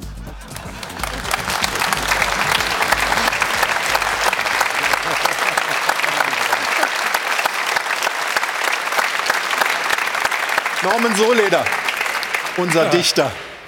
Ähm, sag mal, Mario, alles bei den Bayern nur Probleme der Kommunikation, der Außendarstellung und inhaltlich alles richtig gemacht oder wie siehst du es? Ja, ich glaube, dass sich die letzten Wochen und, oder auch Monate schon gewisse Dinge abgezeichnet haben. Es war sehr viel Unruhe im Verein. Äh, ich meine, nochmal, man kann ja über Oliver Kahn denken, was man möchte, aber was denkst du denn? Es hat ja vieles wiedergespiegelt, wenn die Salihamidzic, äh, der ganze Vorstand freut sich und er sitzt da und guckt auf den Boden. Äh, er hat halt äh, Spiel für Spiel hat er halt immer das gleiche Gesicht, ob die 5-0 geführt haben, ob die 5-0 hingelegen waren, es war immer das gleiche Gesicht, es war immer so. So, und, und natürlich hat man auch die Stimmung im Verein, die, die ist äh, völlig gekippt. Äh, er hat sich, das was man jetzt auch die letzten Wochen, was ja auch Uli dann irgendwann mal oder auch vielleicht Kalle auch mal gesagt haben, die Stimmung im Verein, auch den, bei den Angestellten, die war sehr angespannt. Ähm, er hat den Verein einfach nicht mitgenommen. Er hat, er hat äh, Dinge, er war so der Eigenbrödel, er wollte sein eigenes äh, FC Bayern bauen. Und wenn man beim FC Bayern angestellt wird oder ist, dann weiß man, dass man das nicht alleine machen kann, dass man gewisse Menschen oder gewisse äh, Personen im Verein, die braucht man einfach, die muss man mitnehmen. Und für mich hat Olli halt in der Zeit mit seinen Beratern, wenn das alles so stimmt, halt alles verkehrt gemacht. Er, hat, äh, er wollte seinen eigenen Stil mhm. in diesen Verein bringen. Und Uli Hoeneß hat ja auch nicht von heute auf morgen alles geschafft, sondern er hat ja auch eine gewisse Zeit gebraucht, bis er, bis er den FC Bayern dahin gebracht hat, äh, wo er denn heute ist. Und im Moment war halt der FC Bayern auf dem Weg, sich auch ein bisschen selbst zu stö- zerstören. Und deswegen hat man äh, von oben herunter oder vom Tegernsee dann auch irgendwann mal die Notbremse gezogen und hat gesagt, so kann es nicht weitergehen. Ich glaube, das war auch der richtige Weg. Über Brazzo kann man diskutieren, ob es der richtige Weg war, ihn auch äh, mit zu entlassen. Aber von, von oben runter, von Oliver Kahn, was ich so alles gehört habe, äh, war es nur die einzige Entscheidung, dass er gehen muss. Uli Hoeneß hat gesagt, er hat mich in der ganzen Zeit vielleicht fünfmal angerufen. Das ist vielleicht dann Schlecht. ein bisschen wenig. Auf der anderen Seite, Alfred, ähm, Hoeneß und der Aufsichtsrat haben ihn damals eingestellt, haben ihm das zugetraut, Vorstandsvorsitzender zu werden. Er ist auch erst mal über ein Jahr mitgelaufen mit Karl-Heinz Rummenigge. Da hätte man es ja vielleicht schon merken können, dass es dann doch nicht passt. Ja, das, das versteht man ja auch nicht, weil äh, das, was Mario gerade schildert, man, kennt, man kannte Oliver Kahn ja. Und man wusste auch, wenn man Oliver Kahn einstellt, man was Oliver man Kahn. bekommt. Und ob das das Gesicht ist oder ob es seine Art ist, den Verein zu führen, war ja eigentlich bekannt. Klar, du hast recht. Mich wundert auch ein bisschen, dass äh, Uli Hoeneß jetzt so, ich sag mal, wieder die Fäden in die Hand nimmt und kein Mensch darüber spricht, dass er ja Kahn und auch Salihamidzic installiert hat. Da fehlt ihm aber auch mal so einmal zu sagen, das war ein Fehler und den habe ich auch gemacht. Das Na gut, er hat da, gesagt, ne? also ich hatte eigentlich gedacht mit meiner Menschenkenntnis, dass, Ja. dass, dass mir das nicht passiert. Ja, also ja. so, so Aber jetzt ist es halt wieder der Schritt wieder in die, in die Vergangenheit. Du hast es gerade auch gesagt, wie lange geben sich äh, Rummenigge und, und Hoeneß noch die Zeit? Das ist jetzt wieder, wir sind jetzt wieder ein paar Jahre zurück. Also eine Verjüngung hat, ist gescheitert und ich glaube, dass der FC Bayern so schnell auch nicht zur Ruhe kommen wird. Warum? Was glaubst du, was da nach Aber die. Probleme halt groß sind. Man, es geht ja um Kahn nicht nur, wie Mario sagt, dass er ein äh, falsches Gesicht auf der Tribüne hatte. Es sind ja auch sportliche Fehler gemacht worden, muss man sagen. Zu glauben, nach dem Abgang von Lewandowski ohne einen Mittelstürmer auszukommen, ohne einen Weltklasse-Mittelstürmer, war ein Trugschluss. Auf der, auf der Sechserposition äh, äh, war, war man nicht so richtig gut besetzt. Es wurden für die Außenbahnen äh, die gleichen Spieler verpflichtet. Äh, Manet war letztlich dann ja, ein Fehleinkauf. Und äh, ja, das muss, die Mannschaft muss komplett erneuert werden. Und äh, das wird schwierig. Jetzt ist gerade eine Meldung reingekommen, gibt es auch auf sport1.de zu lesen. Ähm, Karim Benzema und Real Madrid haben ihren Vertrag, ihren gemeinsamen Vertrag aufgelöst. Also Benzema ist plötzlich wieder zu haben. Wäre das einer für den FC Bayern, Stefan? Ja, hat ja schon ein gewisses Alter, ne? Also das sollte jetzt. Ja, aber auch eine gewisse Qualität. Ja, natürlich eine gewisse Qualität, aber ich glaube schon, dass die Bayern auf etwas schauen, was so Mitte 20 ist, dem man auch einen Vier- oder Fünfjahresvertrag geben kann, um eben die Ruhe reinzubringen, die der FC Bayern dringend braucht. Natürlich lagen viele Fehler sind passiert. Kommunikation haben wir gesprochen. Dann auch der Trainerwechsel, Nagelsmann zu Tuchel. Dann aber auch direkt die Niederlagen. Champions League gegen City kannst du verlieren, keine Frage. Aber dann auch das Aus gegen Freiburg im Pokal. Das kam dann eins zum anderen. Und dann hat man eben diese Ruhe nicht mehr reinbekommen. Probleme innerhalb der Mannschaft. Wir kennen, äh, erinnern uns an die Situation Mané, Sané. Ja, in, in Manchester. Also all das. Das, in der Kabine. Und es wurde einfach auch dann schlecht kommuniziert. Und ich glaube, da hat man dann gesehen, dass die Führung eben doch nicht so stark ist, das eben ordentlich und sauber an die Öffentlichkeit zu bringen. Und deswegen bin ich auch der Meinung, dass es richtig ist, Rummenigge wieder mit ranzuholen und den Uli erstmal, um diese Ruhe reinzubekommen für dieses Transferfenster Mhm. jetzt, für die neue Saison, sich neu aufzustellen. Und dann wird man sehen, was sich im Winter dann äh, tut. Aber es ist auch wichtig, relativ schnell eine Entscheidung zu treffen, weil sonst, ne, wir sitzen hier Woche für Woche ab dem 13. August wieder, Ja. wo dann spekuliert wird, wer wird es jetzt? Und das brauchen die Bayern dann auch nicht. Du hast das in deiner T-Online-These ja auch äh, so aufgeschrieben, ja? dass, Genau. dass, du, dass du willst, dass da schnell Klarheit ist. Wir können sie gerade mal einblenden. Ja, willst, Weil, äh, naja, aber dass du das, dass du das äh, Ich hab's ja erwartest. Ja? ja, gerade begründet, weil dann sitzen wir hier wieder Woche für Woche und nicht nur wir, sondern auch andere Sender, die dann spekulieren, wer wird das jetzt und Ja. so weiter. Und dann hast du wieder diese Unruhe, die du dann auch nicht brauchst. Aber lass uns noch mal bei der Mannschaft bleiben, bei den Positionen. Alfred hat ja ein paar angesprochen, die da ja, verbesserungswürdig sind.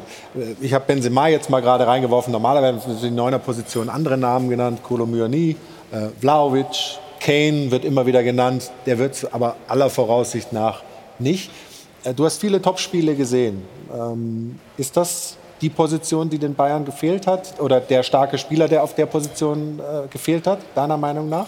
eine der Positionen. Also ich glaube, man versteift sich viel auf die Nummer 9 und Lewandowski war ein Spieler, den man vielleicht adäquat so nicht ersetzen konnte, weil es den auf dem Markt in der Preiskategorie für den FC Bayern wahrscheinlich in dem Moment nicht gab. Haben sie auch immer wieder gesagt, wir wollen uns ein bisschen verändern, umschauen, vielleicht Spielsysteme anpassen. Und das hat ja am Anfang, ich glaube, die ersten drei Spiele hat Bayern 15 Tore geschossen und jeder dachte, man kann ohne Nummer 9 und ohne den klassischen Mittelstürmer unter Julian Nagelsmann noch äh, gut klarkommen und gut durch die Saison, erfolgreich Ja. durch, durch die Saison kommen. Und mittlerweile gibt es aber, glaube ich, andere Baustellen. Man muss, glaube ich, schauen, dass Thomas Tuchel seine Mannschaft zusammenbekommt.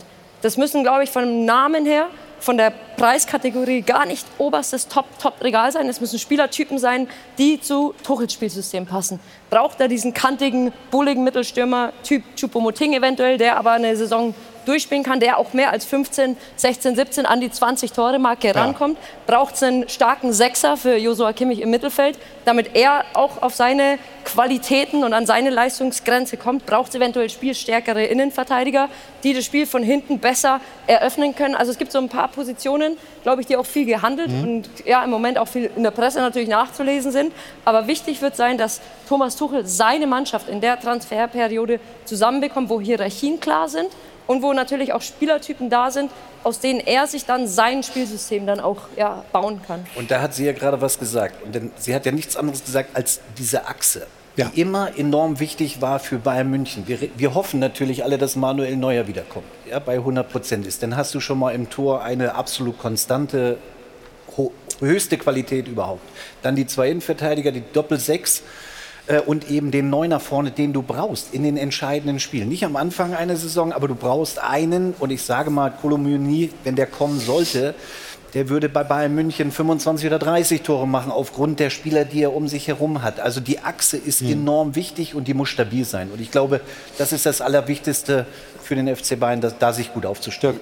Die Problematik ist, und das ist genau das Fazit auch dieser, dieser Kahn-Regentschaft, finde ich, im Moment ist es so beim FC Bayern, und das ist untypisch, diese Baustellen, die einige sind, treiben den Verein vor sich her. Für gewöhnlich ist der FC Bayern in der Lage, die Themen, auch die kleinen Geheimnisse so ein bisschen abzumoderieren, für sich zu behalten und die meisten Baustellen schon zu klären, bevor die überhaupt als Baustellen erkannt werden. Jetzt hat die ganze Republik 10, 12, die- nicht nur sportliche, sondern auch im Umfeld Baustellen aufgemacht und die Bayern müssen die abarbeiten und rennen den Dingern hinterher. Ja, die müssten doch jetzt schon, im, nächste Woche müssen die drei Mann unterschreiben, die wirklich, wo die Leute sagen, boah, wie haben sie das denn wieder hingekriegt? Ja. Und das befürchte ich, wird nicht passieren.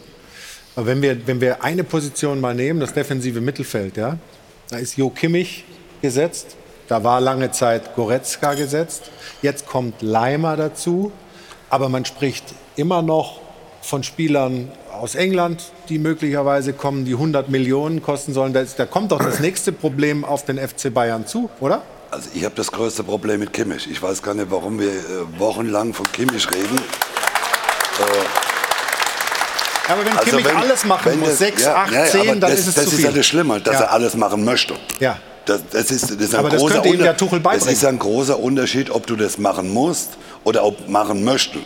So, also, wenn das so wäre, dass Kimmich ein Angebot hat von Barcelona und drei Spieler tauschen, ich würde ihn hinfahren mit der Schubkarre.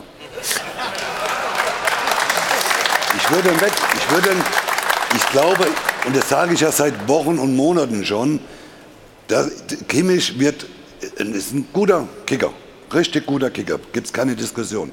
Aber Kimmich macht nicht seine Aufgaben, die er beim FC Bayern hat. Der ist derjenige, der geht ganz hinten zum Torhüter, der ist, holt sich die Bälle hinten ab. Der will am liebsten nach vorne Tor schießen. So, und im Mittelfeld, der, wo neben ihm spielt, der ist die ärmste Sau, wo es im Spiel gibt. Weil der nur hin und her am Rennen ist. So, Kimmich, Kimmich, und das weiß Stefan ganz besonders. Stefan hat ja auch auf dieser Position gespielt. Bloß war er der bessere Kicker wie, wie Kimmich. Das habt ihr abgesprochen vorher. Nein, nein. Ist immer nur meine Meinung. Wenn ich schon Kimmich sehe, wenn er immer von, von jeder Ecke zu der anderen rüber und über rennt, da kriege ich einen Kreislaufkollaps zu Hause. Ich würde den keinen Eckball mehr schießen lassen. Der soll sich auf die, auf die Aufgabe, die ein Sechser hat, auf die soll er sich konzentrieren.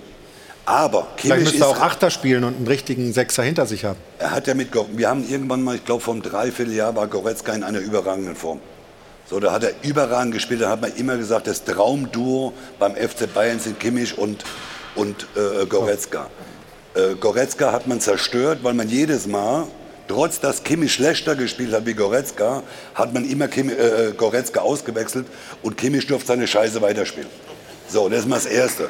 Ich, ich als Trainer würde einfach mal Kimmich, dem mal ganz klar seine Aufgaben erklären, was er zu machen hat. Nochmal, Kimmich ist derjenige, der auf dem ganzen Platz rumrennt, nur nicht dann da ist, wenn er gebraucht wird. Weil der Kimmich, neben Goretzka, ist Goretzka die ärmste Sau und der wird jedes Mal nach vier Minuten ausgewechselt.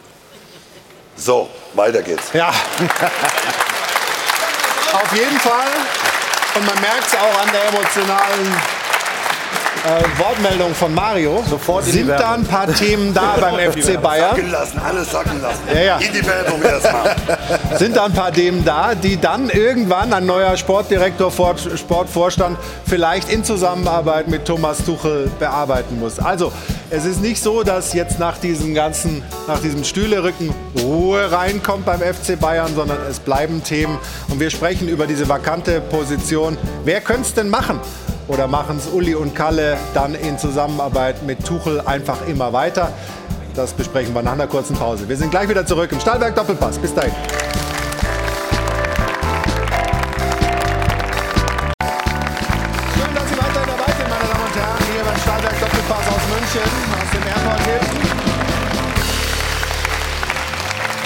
Ja, wer wird's denn? Der neue Sportvorstand, Sportdirektor beim FC Bayern München. Der erste Name, der erste große Name, der gehandelt wurde, war Max Eberl und der hat sich ähm, rund ums Pokalfinale geäußert, aber so ganz die Tür zugeschlagen hat er nicht. Wir hören mal rein und interpretieren danach. Na gut, es gibt ja den Fakt, ähm, es gibt ja den Fakt dass ich ähm, in München groß geworden bin und Bayern München mein Jugendverein ist. Ähm, dass meine Eltern noch in München wohnen, dass ich eine große Beziehung zu München habe.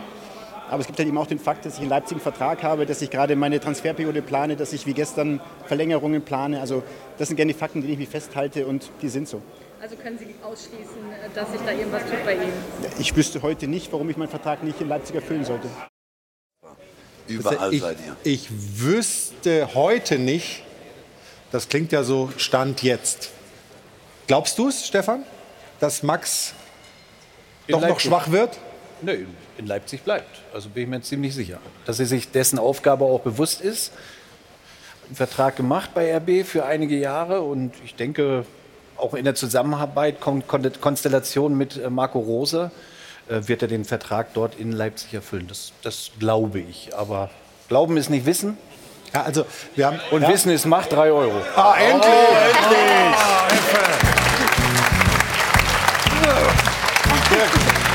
Ja, bei aller, äh, bei aller äh, ähm, schönen Dünkelei, die das macht, es würde an dem Bild Ebald enorm Sag mal. Klaut der meine Kohle? Saisonende, Ja, ja, okay. Saisonende, bitte. Alles jetzt, ey. Ist gut. Für einen guten Zweck. Du auch. Also, Nee, die- weißt du noch, wo du warst? Ja, Ja, danke. Max Mario, Eberl, komm. äh, Max Eberl hat äh, jetzt ohne Alles Ende rein, schwere komm. Zeit gehabt.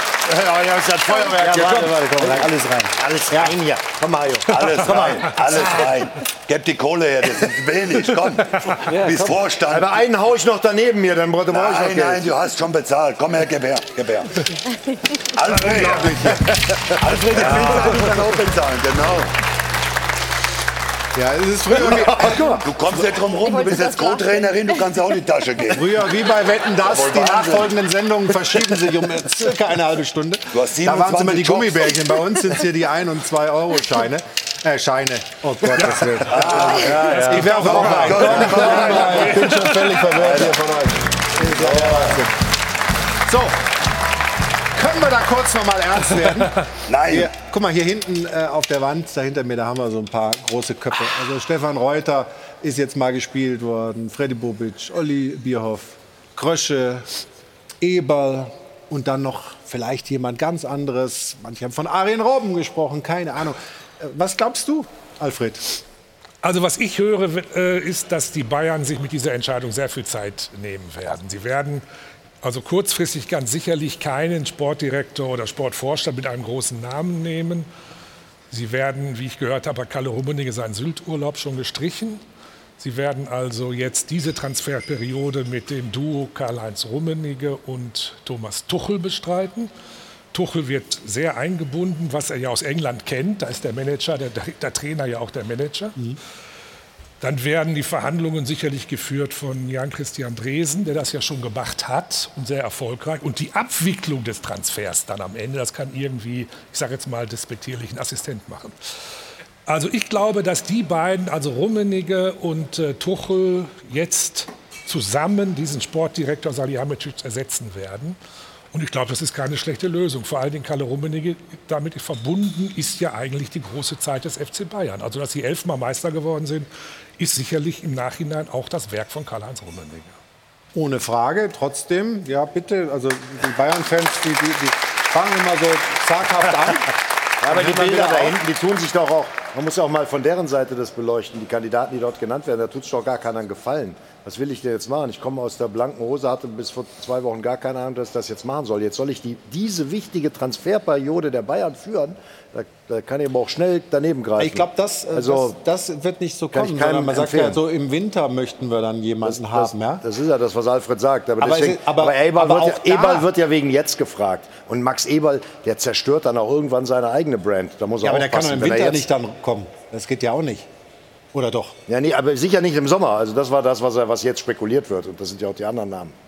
Aber es ist gar nicht so einfach, wenn man alle sich da irgendwie alle Namen durchgehen und so weiter. Wer passt denn zu Bayern? Wer hat auch äh, das Gewicht um mit, mit Tuchel, mit Hoeneß, mit Rummenigge, mit, mit diesen großen Namen? Vor allem die letzten, die zwei letztgenannten sind die großen Mario Namen. Mit gar der, nicht genannt mit der worden. FC Bayern-Historie. Das ist natürlich auch sehr schwer, zum FC Bayern zu gehen äh, mit diesen großen Persönlichkeiten. Aber ich, ich könnte, ich könnte mir vorstellen, so ein Freddy Bobic, der ja schon lange Jahre auch in diesem Geschäft ist, der, der in Frankfurt ja bewiesen hat, äh, was er machen kann. Äh, äh, das wär, ich glaube nicht, dass so ein, ein Junger äh, nochmal jetzt reingeschmissen wird, der überhaupt gar keine Erfahrung hat, so wie Oliver Kahn zum Beispiel. Äh, aber Freddy Bobic wäre so ein, so ein Mann, wo ich mir ganz gut vorstellen könnte, äh, der, der das beim FC Bayern machen könnte, weil, weil du doch auf dieser Position, glaube ich, Erfahrung brauchst. Du brauchst einen, der es auch schon bewiesen hat mit einem kleineren Verein. Er hat viele Transfererlöse äh, äh, erzielt in, in Frankfurt. Er hat aus kleineren Spielern hat er große Verkäufe gemacht. Äh, das wäre so ein Spieler, äh, so so so ein Vorstandsvorsitzender, wo ich mir wirklich beim, beim FC Bayern vorstellen könnte. Alles andere nochmal. Ist sehr, sehr schwer, jemanden zu finden. Ian Robben, ja, ist total beliebt. In, aber ich glaube nicht, dass es der richtige Mann wäre für diese Position. Aber der Uli hat es ja gesagt. Dem Uli ist ja sehr wichtig, dass man im Kontakt steht, dass man telefoniert. Ja. bei, bei Oliver Kahn war es ja fünfmal oder wie auch immer. Ich weiß ja, dass du jede Woche mit dem Uli telefonierst. Er ruft mich manchmal an, wenn er nicht Ist das zufrieden nicht ist hier dann zum eine Beispiel, ja? Position vielleicht für dich? Ja. Für mich? Ja. Ich äh, kann hier jetzt sagen, Stand jetzt. Heute gibt es für mich keinen Grund, diese wunderschöne Sendung zu verlassen. Das freut uns. Und ich habe auf den Sitz spekuliert. Nein. wollte ich ja. Nicht, Bayern, Ach, du willst Ja. nicht hier absägen? nein, ich will da Nein, drauf. wegloben. Nein, nein, Ich muss da drauf normalerweise. Nein, aber, aber ich, Ja, wow, guter Mann, so, so. die sind da angetrunken da hinten. Stefan, aber ganz ernst nochmal, äh, dieses englische Modell, dieses britische Modell, ähm, da gab es ja gute Gründe, warum das in Deutschland sich nie durchgesetzt hat. Ist das vielleicht jetzt aus der Not geboren, dann der erste Schritt Vielleicht in diese wird sich Richtung? das auch in der Bundesliga Stück für Stück eta- etablieren. Ich gebe den Alfred vollkommen recht. Es ist die absolut perfekte Lösung, Stand heute, mit Kalle Rummenigge und Thomas Tuchel eben mehr Macht, ein Stück weit Macht zu geben, ähm, um dort sofort Ruhe reinzubekommen. Also ich glaube, dass dieses Konzept, was die Engländer ja machen, also Klopp, das weiß man ja auch, wie er dort den Verein führt oder Gut, er hat jetzt Guardiola, Man geholt, ne?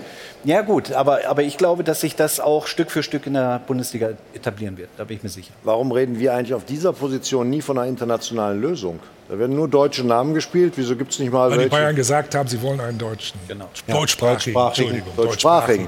Ja, aber es Reicht Xabi Alonsos Kenntnisse aus? Der ist jetzt Trainer, aber so einer ist also. Ja, aber Xabi Alonso wird sicher bei Bayern mal Ja, landen. ja, das ist klar. Ich meine halt nur so der vom, Position vom Bild brauchst, du ja, brauchst du ja auch ein deutsches Netzwerk. Und wenn du komplett ohne Nicht? Deutsches Netzwerk? Ja, Die selbstverständlich. Spieler, die du verpflichten willst, brauchst du ein, insbesondere ein internationales Netzwerk, ehrlich gesagt. Bitte, Ja, aber- aber- bitte kein Streit. Ja. Ja. Nicht in der letzten Sendung, bitte. Jetzt gib mir dann trotzdem Nein. mal recht einmal. Oder soll ich mich dazwischen setzen zwischen euch? Du willst ja nur auf meinen Stuhl, habe ich gelernt. Ich komme immer näher, ich komme immer näher. nicht alles machen wie Kimmich, also geht Ja, das stimmt. Bloß ich kann es besser wie der. Also hier ist äh, nichts Ernsthaftes mehr äh, zu holen bei der Thematik in dieser Runde heute. Ähm, Ab in die Werbung. Nein, nein. Ab zu Jana. Die hat äh, eine Personalie, die so ein bisschen untergeht. Ist ja ein Trainer freigestellt worden jetzt in der Fußball-Bundesliga, nämlich beim Lieblingsverein von Dorian, bei Borussia Mönchengladbach.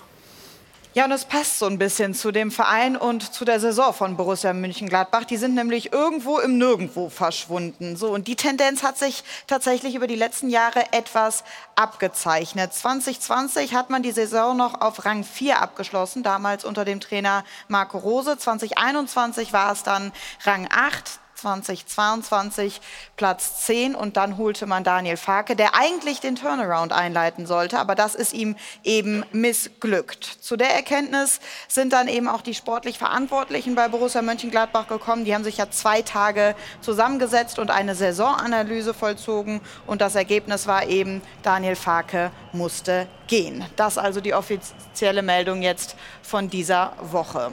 So, das erstmal als Einleitung zu dem Thema. Jetzt wollen wir aber mal die Kurve bekommen zu einem etwas schöneren Thema. Da müssen wir aber lange, lange zurück in die Vergangenheit und zwar ins Jahr 1995. Stefan, wenn ich dich einmal bitten dürfte, dafür an meine Seite zu kommen. Du hattest nämlich maßgeblichen Anteil daran. Ähm, es ist der letzte große Titel von Borussia Mönchengladbach und du warst mit dabei. Pokalsieg tatsächlich. Genau. Ja, wir stellen noch mal ein Bild vor. Wir haben es ja letzte Woche mit dem FC Bayern gemacht. Mir war es aber wichtig, eben auch etwas zu verewigen für Borussia Mönchengladbach. Das ist mein zweites selbstgemaltes Bild. Ähm, ja, wir hatten, wir hatten, Ja. wir hatten eine, eine tolle Zeit und der Dirk kam ja auch auf mich zu und hat gesagt Bayern München und dann habe ich gesagt, ja, aber ich möchte die Zeit Mönchengladbach nicht missen und auch nicht vergessen und deswegen äh, habe ich mir dafür auch noch mal Zeit genommen. Ja. Welche Emotionen stecken für dich in diesem Bild drin oder welche sind vielleicht auch noch mal hochgekommen, als du es dann auf Papier gebracht hast?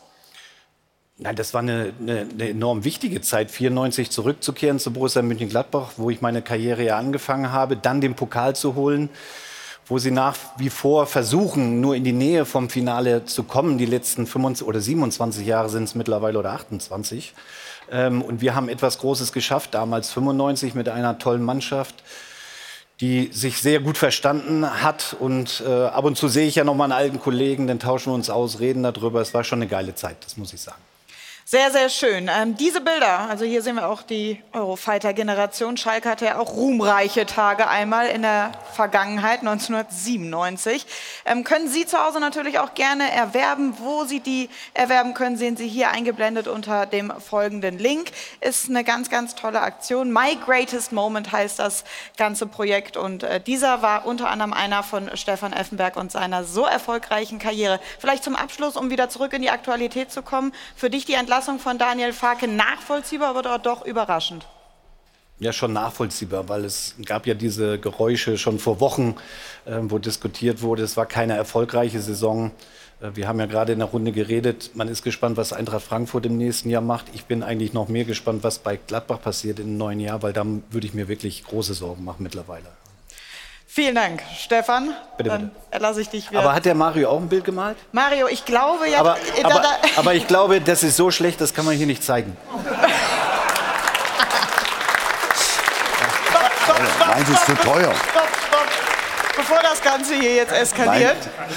Time out, time Werbung. out, bevor das Ganze hier eskaliert. Genau, wir machen Werbung, wollen äh, gleich natürlich auch noch über die Relegation sprechen. Da steht ja noch ein sehr, sehr spannendes Spiel an. Rückspiel zwischen dem HSV und dem VfB Stuttgart. Das gleich Thema bei uns hier in der Runde. Wir machen vorher eine ganz kurze Pause. Für Sie gibt es die Chance, was zu gewinnen. Willkommen zurück. Beim Stahlberg Doppelpass. Hajo von Handeln und Band. Einen der letzten Akkorde dieser Saison. Und wir kommen zur Relegation. Ist das Ding schon entschieden? Hat der HSV die Klasse nicht? Muss er ein weiteres Jahr in der zweiten Liga bleiben? Wir sprechen drüber. aber gucken uns an, was da im Hinspiel passiert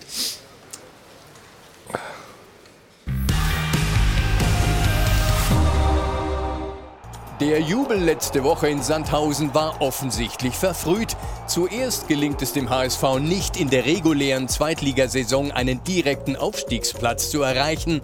Und nur vier Tage später werden die Hamburger vom VfB Stuttgart in der Relegation deklassiert und vorgeführt.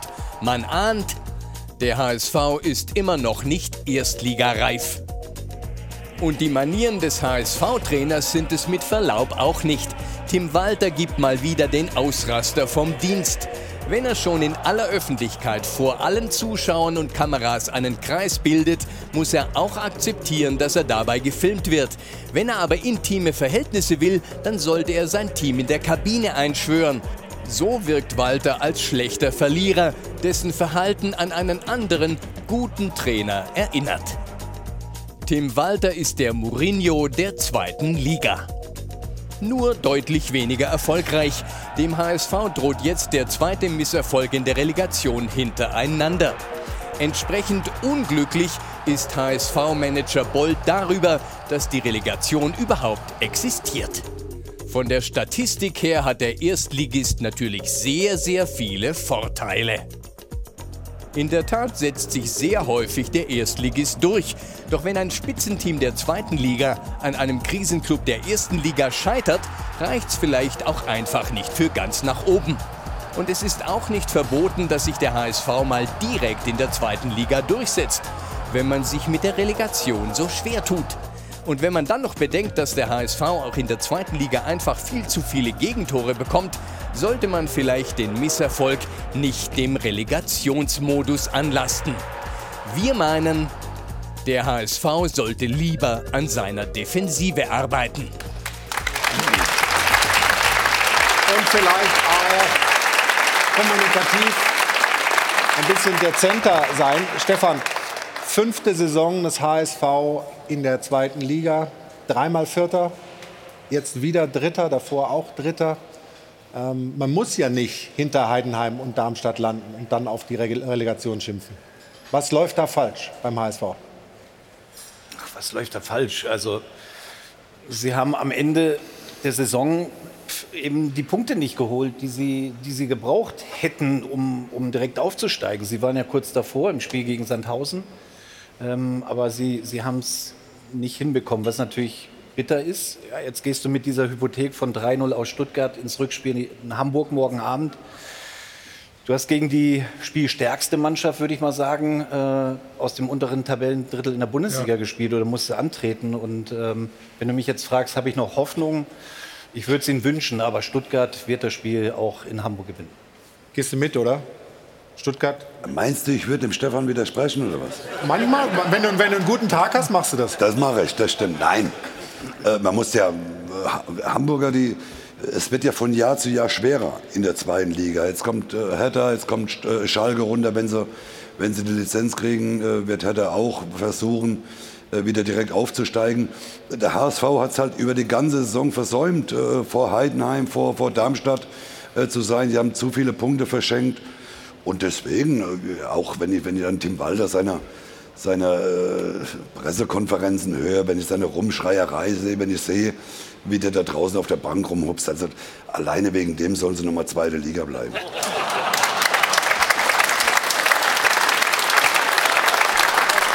Glaubst du, man, man wird und muss sich von Tim Walter trennen, wenn man jetzt nicht hochgeht?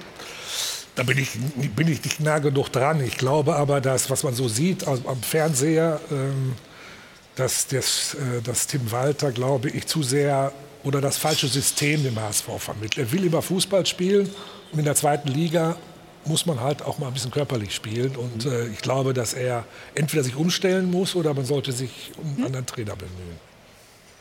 Also Tim raus, Walter ja. und der HSV vor dieser schwierigen Aufgabe, das zu Hause noch zu drehen. Jetzt äh, gibt es ja die Diskussion über die Relegation überhaupt. Viele sagen, es ist ungerecht.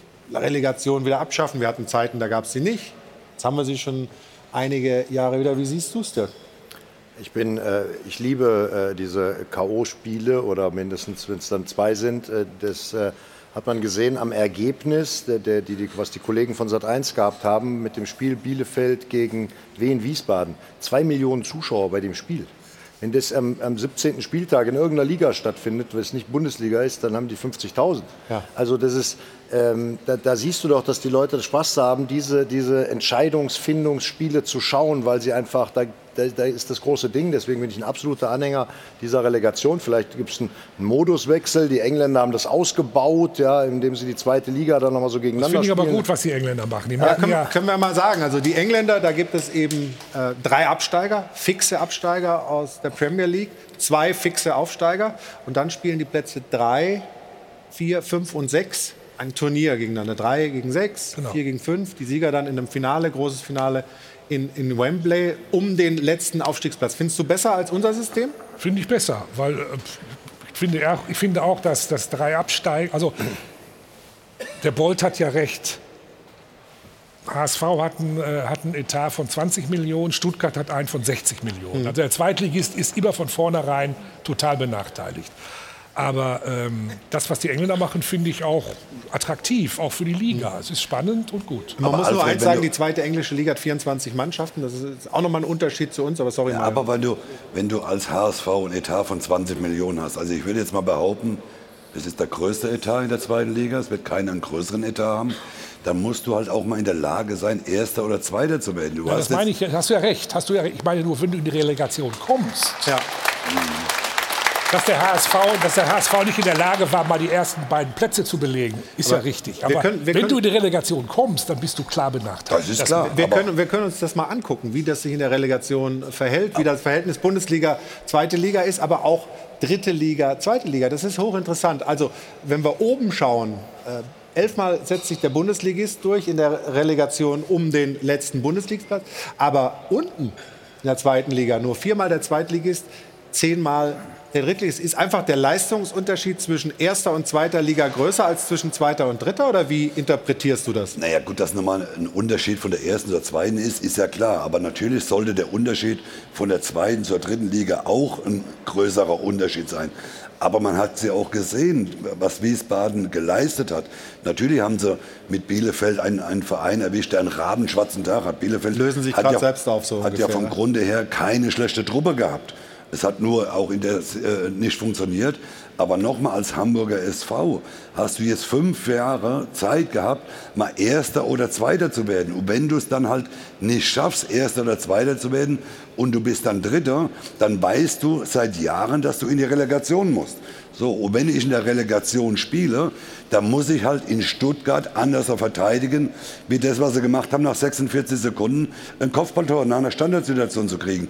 Und das zweite Tor auch mit einer äh, Standardsituation, ja, dann brauche ich mich nicht zu wundern. Standardsituationen gehören natürlich auch mal zum Fußball dazu, glaube ich. viel schlimmer fand ich eigentlich die letzte Relegation im letzten Jahr, wo sie in Berlin 1-0 gewinnen und Dann zu zurückfahren Hause nach Hamburg ja. und 2-0 zu Hause Genau. verlieren. Das ist eigentlich noch schlimmer als diese Niederlage, finde ich, gegen Stuttgart. Aber könnte irgendwann der Moment auch kommen, wo man dann in der zweiten Liga nach unten durchgereicht wird? Oder hältst du Beim dem HSV? Ja, Nee, das glaube ich nicht. Nein, nein. Dafür sind also sie sie werden zu auch gut. im sechsten Jahr wieder oben mitspielen. Ja, und sie, da haben sie auch für die zweite Liga die finanziellen Möglichkeiten im Rahmen, aber die haben sie schon, um immer oben mitzuspielen.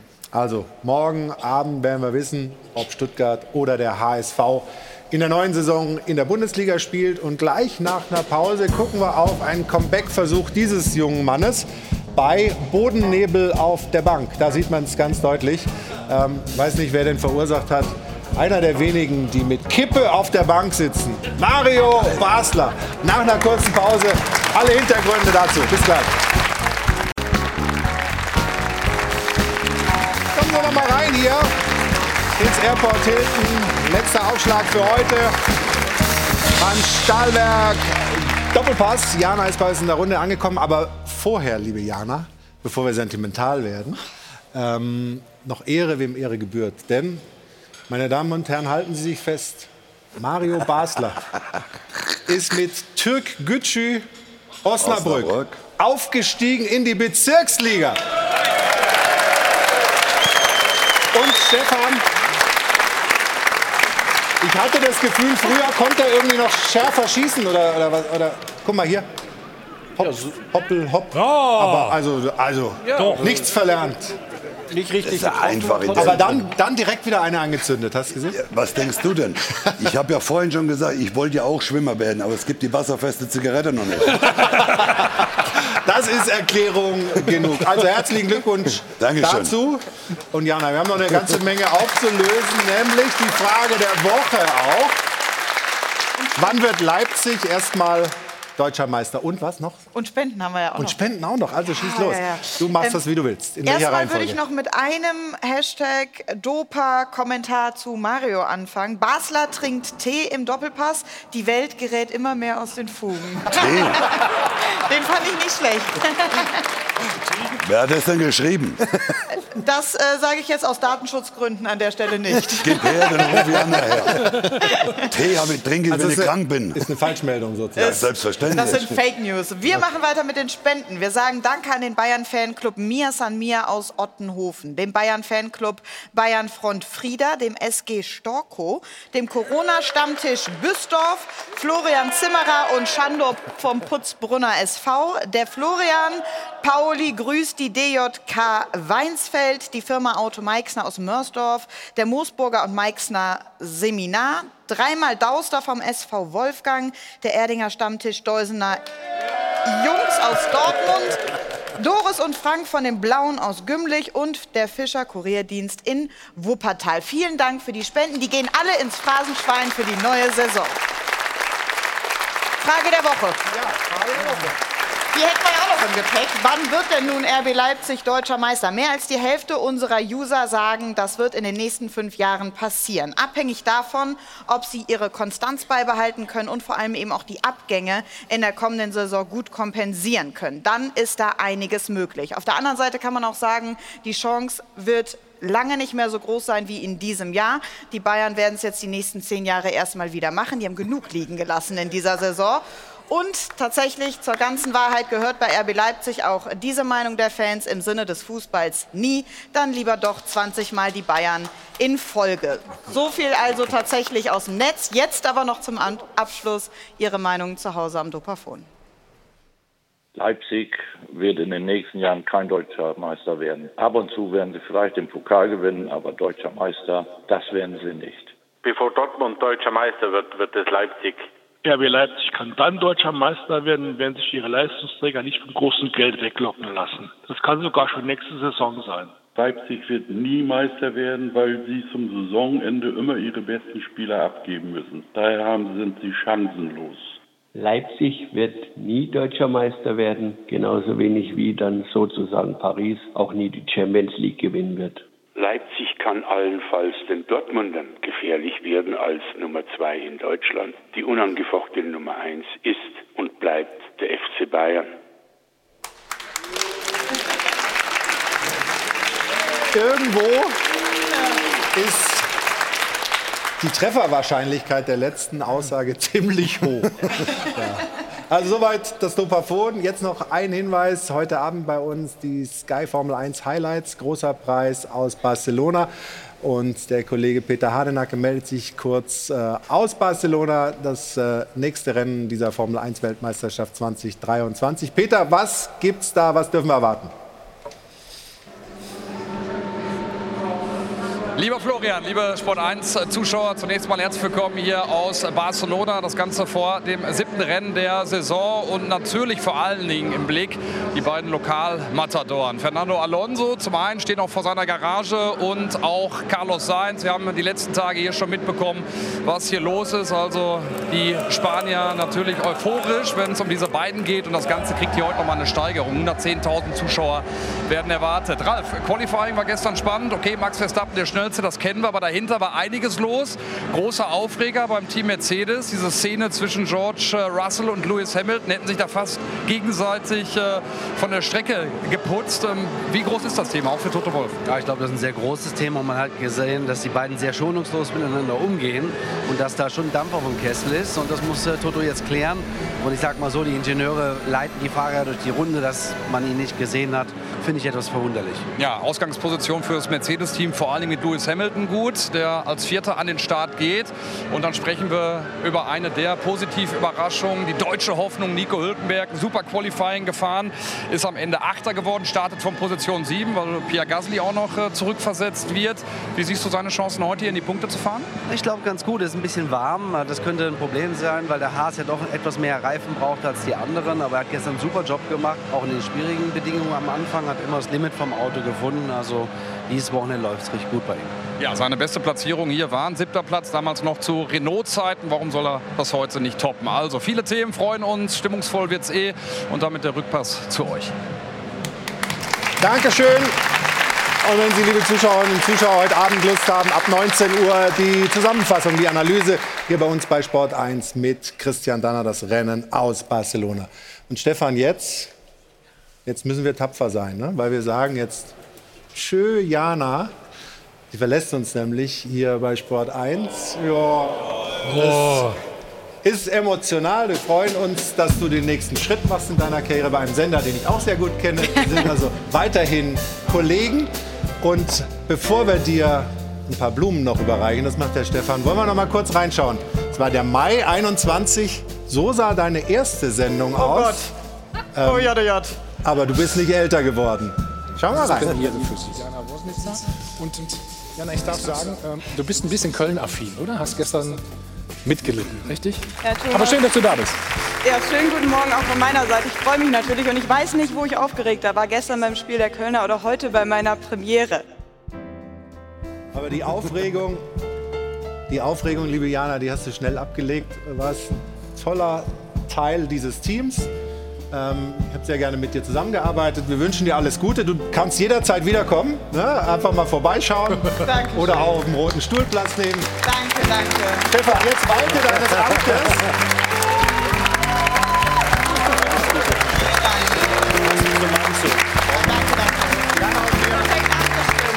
Über den Applaus hört man es vielleicht nicht so richtig. Aber die Band spielt von Trude her. Niemals geht man so ganz. Ein Stück von dir bleibt hier. Du als Kölnerin äh, kennst das natürlich. Also alles Gute. Danke, Und danke. einen Satz noch wollte ich sagen von Stefan und mir für die vielen Damen und Herren, die ähm, hier im Hintergrund die Arbeit machen. Die stehen immer sonntags hier um 5 Uhr parat bauen das Set auf, helfen uns, dass wir dann hier fröhlich über Fußball fachsimpeln können. Also danke allen, die hinter den Kulissen da mitwirken. Ich aber auch noch ganz zum Ja, Schluss. bitte, bitte. Meine liebste Sonntagsfamilie hier. Ich habe mich wirklich auf jeden einzelnen Sonntag immer sehr gefreut mit euch und vor allem natürlich an Sport 1. Auch wenn es für mich zurück in die Heimat geht nach Köln, bleibt Sport 1 für immer mein Heimatverein. Ja, die haben mir die Möglichkeit gegeben, Moderatorin zu werden und deswegen, das werde ich nie vergessen. Danke, danke. Jana, mach's gut. Schön. Bis bald. Schön mit Ö. Das war der Dopa für heute. Nächsten Sonntag gibt's ein Best-of. Die Saison hat viel hergegeben. Das dann ähm, am nächsten Sonntag und dann am 13. August legen wir wieder los in die neue Saison. Danke allen für den heutigen Tag. Jana, dir alles Gute und Ihnen einen schönen Sonntag noch. Tschüss und auf Wiedersehen.